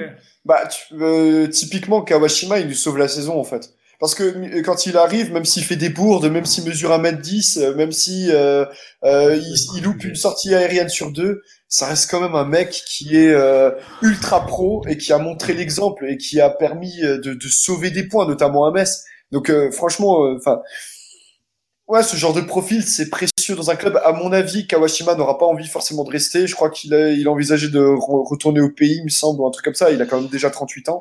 Un retour de Mais, bled, euh, ouais, je pense, c'est ça. Ouais, c'est ça. Mais il y a aussi, euh, faut, effectivement, le Kawashima, c'était surtout parce que Loré voulait un troisième gardien expérimenté. Mais peut-être que peut-être que le nouvel entraîneur voudra euh, n'aura pas cette optique-là. Et on a quelques quelques jeunes gardiens. Il y a notamment le Marocain Bellarouche qui euh, qui est plutôt prometteur, qui pourrait très bien donner satisfaction en tant que troisième gardien. Et le petit Pierre, celui qui a joué contre Nancy. euh, Ouais.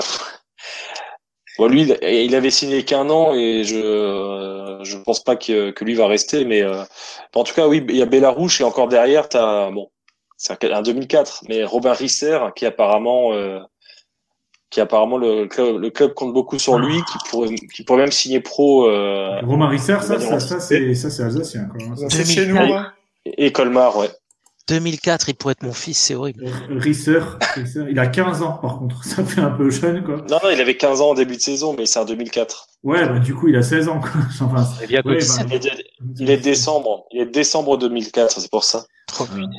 Et Romain Eck, lui, on s'en fout, il n'existe pas. On le laisse dans un coin. Non, mais après, je, après, je te, je te parle en, parmi la, dans la hiérarchie des gardiens les plus prometteurs, c'est, c'est, c'est ces deux-là vraiment sur le, sur lesquels le, le club compte. Voilà. Et Ala, Ala Barouche, là, qui est À la Bellarouche, ouais. formidable. International U20 marocain, voilà. Ouais. 1m88, voilà, bah, parfait. Euh, voilà, bah, ouais, donc au niveau départ, bah, c'est, c'est- il y aura beaucoup de départs, hein, sur Bah, Il y en a qui demandent si Jiku et euh, euh, Ayork partent. Je retrouverai le nom de la personne qui demande ça à un moment. Bah, euh, ça, euh, est-ce qu'il y aura un, un transfert euh, pour le pognon? Et ça, c'est, c'est possible. Hein, euh. Bah, tout dépend de l'offre en fait. Ça a toujours été le cas de, de Keller.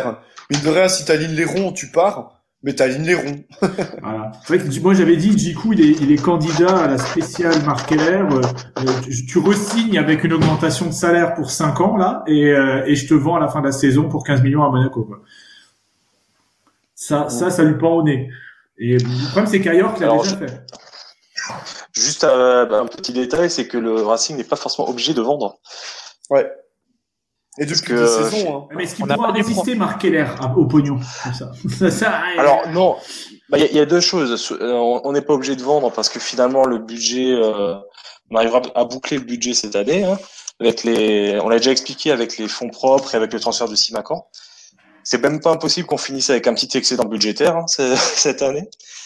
Donc, euh, donc finalement, on est en mesure de refuser des offres, contrairement à d'autres clubs qui euh, qui seront obligés euh, eux de- d'accepter. et qu'on pourra, qu'on pourra leur piquer des joueurs. C'était ok. C'était une question de Carl F6. Je, je précise. Voilà. Euh, ok, ben bon, on a, on a déjà, ça fait déjà 1h40, donc on va peut-être finir avec une dernière question Minitel et puis Ah là là. chacun donnera après son avis sur la Super League aussi. En, Ouais, il y a en- plein de questions en- Minitel. Donc je suggère de poser une question Minitel qui n'est pas d'actualité de, de Voilà, qui n'a F6. rien à voir avec le foot même peut-être. Tout à fait aussi un peu, mais en même temps pas trop. Je, alors, possible, est-il possible Alors attention, la question est longue. hein. Est-il possible d'avoir de l'estime pour un gars proche de Le Il parle de Marc Keller. Je, je dois avouer que ça me chie. Alors là, c'est du discours indirect. Enfin, je me mets, je me, je mets sa voix dans ma bouche. Je dois avouer que ça me chiffonne depuis longtemps. Non pas que Marco n'ait pas fait un excellent boulot au Racing, mais son côté héritier de Le Gret me fait vraiment gerber. Alors là, il donne, ouais, bon, il donne un peu son avis.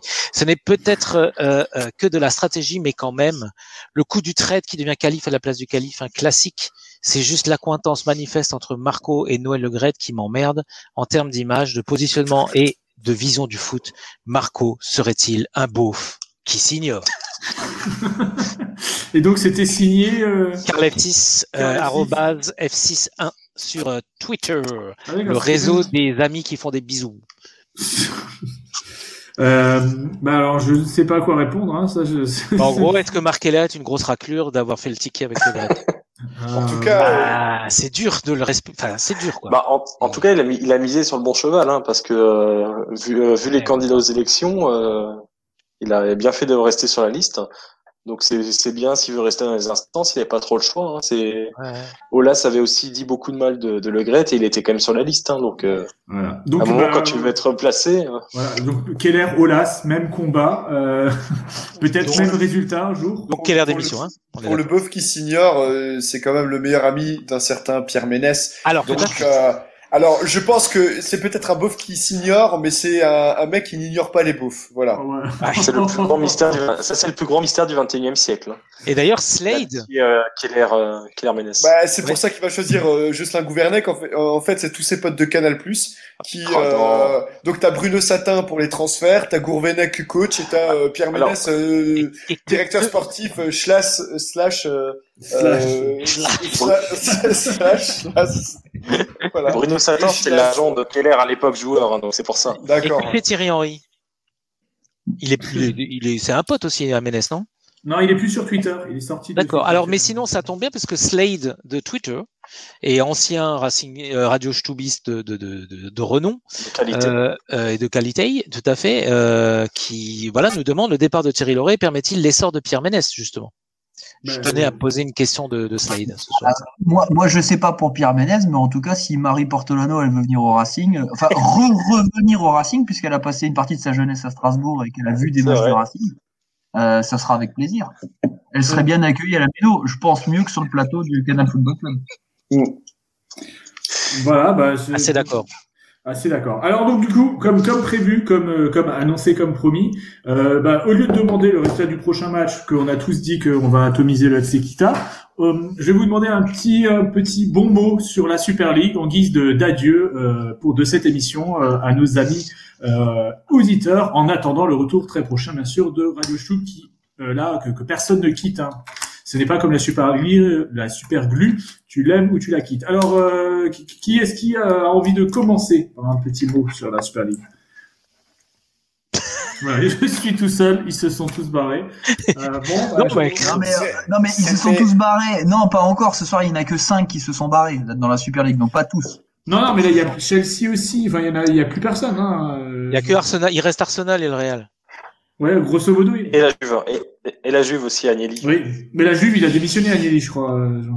Et Ah, le, ça serait bien, le ouais. mec de Manchester aussi a démissionné, je crois. Ouais. Le, Ouais, le de Manchester. La, la, raclure, la raclure, ouais. De... Alors, c'était folklorique et la soupe est bonne. Je n'ai rien d'autre à dire. Voilà. c'est, euh, c'est- c'était, mais c'était folklorique et euh, merci pour tout. Merci pour ce, ce show, ce show des guignols en hommage à Bolloré, à Canal+, à tout ça. Merci beaucoup, la Super League. Ah, non, j'ai aussi une breaking Ah, ciao, news. bonsoir. J'ai aussi une breaking news. Schalke vient d'être relégué. oui. Ah bah, alors typiquement eux c'est comme Dijon, ils sont relégués depuis le début de saison à peu près et euh, il manquait plus que l'officialisation. Mais euh, Par contre, eux, ça faisait 30 ans, 30 ans qu'ils étaient en Bundesliga 1, donc quand même. Moi, je, Ouais, c'est comme, en- c'est comme en cours. Hein. j'aime beaucoup Ouais, ce concept de super chaud sur l'info pour un podcast que, que je monte en général avec 5 jours de retard. J'adore. J'adore. Non, mais c'est voilà, très La SIG a gagné aussi. Hein. oui. Oui, la SIG a gagné à Limoges. Ah plein d'infos, vous êtes. euh, Oh, c'est officiel. Thierry Lauré ne continuera pas au Racing. euh, alors, euh, qui est-ce qui est. euh, on avait euh, Roulian, euh, Roulian. il est frisé, mais. euh, Enfin. Bon. Alors, à tort, peut-être, un avis sur la Super League en attendant. Bah, c'est que c'est que la première étape et euh, ils reviendront euh, Mais avec oui, d'autres projets dégueulasses. hein. Mais c'est ce que j'allais dire. C'est même pas la première étape. Moi, j'ai l'impression que mais c'est déjà fait en déjà fait. pour la, la, la, façon, la- moi, à je- chaque réforme de la Champions League, on a le droit Ouais, avant le, à un petit tour de piste. le modèle économique du foot continue de foncer dans, dans le mur euh, en accélérant et en klaxonnant, donc euh, tout va bien. Ouais, sauf celui du Racing. Mine de rien, qui gagne de l'argent même quand il y en a plus. Donc euh, merci Marco, amen. Voilà, amen, Marco. Incroyable. Mais c'est, mais là, ouais, pour rejoindre ce que ce que dit Hathor, en fait, le truc, c'est qu'il y a une sorte de bulle économique qui s'est créée autour de de ces grands clubs qui euh, font des magouilles à tout va autour des transferts euh, à coups de millions et qui ne pensent que à leur enrichissement personnel, euh, bon, euh, depuis des années et des années. Et euh, oui, c'est vers ça que ça tend, malheureusement, plus vers le jeu, plus vers les supporters. Donc euh, on, on- on peut on peut s'estimer on peut estimer euh, on peut s'estimer heureux d'avoir un, un président qui pense aux supporters même s'il pense à développer sa marque et tout ça il y a quand Ouais. même euh, non mais quand même mine de rien C'est pas tout rose non plus. hein. c'est pas tout rose mais c'est Moi, pas si, les tout écharpes, les écharpes Voilà. euh, Ah. fans de foot euh, sont roses. hein. Ça, Bah, moi, ce que je me demande, c'est deux choses. Euh, premièrement, c'est euh, est-ce qu'on est contre parce qu'on n'a aucune chance d'y aller? Moi, j'arrive, je, je, je vous reproche rien à vous. Hein, c'est moi-même, je me le demande parce que mon premier réflexe, c'est d'être totalement contre ce genre de merde toujours. Mais eh, si j'étais supporter de- du PSG, est-ce que je serais pas en train de dire, ah, mais on aurait dû y aller euh, avant, avant que ça devienne une- le soufflet retombe là, comme une merde. Mais euh, avant, ça c'est ma première question. Et la deuxième, c'est euh, si Marc Heller était en position de ce, ce qui n'arrivera jamais évidemment, mais était en position d'y aller, est-ce qu'il y serait allé? Ouais, c'est une bonne question. Pour être une émission spéciale, tu vois, ça, c'est quasiment. Parce que là- Quelle heure d'émission? Mais euh, Ouais, voilà, une- Moi, j'ai juste euh, ce qui est important et peut-être en guise de conclusion, Oui. c'est euh, tout ça. C'est c'est un peu de la. c'est- c'est- c'est- c'est un- on parle un peu dans le vent. Le football est mort. Le football est mort quand Serge Géner a arrêté sa carrière de footballeur. Et tout ce qu'on parle là, c'est plus, c'est déjà plus du football. On parle d'autre chose. Le football, c'était euh, les cheveux bouclés, longs. Enfin, c'était c'était Serge Géner. Il incarnait le football. Il a arrêté sa carrière. Bah voilà, je pense que tout est dit. Euh, Super League, pas Super League, fondamentalement, on s'en bat les couilles. Il n'y a plus de football qui existe. Amen. D'accord. Euh, est-ce qu'il a arrêté sa carrière euh, quand il est parti de Strasbourg ou est-ce que Haguenau, ça compte encore dans l'histoire du foot? Non, la Ménora, ça compte encore. Voilà, ben, je, je crois que c'était une bonne, euh, une bonne conclusion. Euh, Ser- Serge Génère, euh, résurrection. Et, euh, et à bientôt ben, pour, pour parler de la Super League du Racing, pour parler du maintien, pour de, de- de voir que toutes nos prévisions se sont, se sont euh, vérifiées. Et allez Racing Allez, Racing. Allez, Racing Allez, Racing Émission.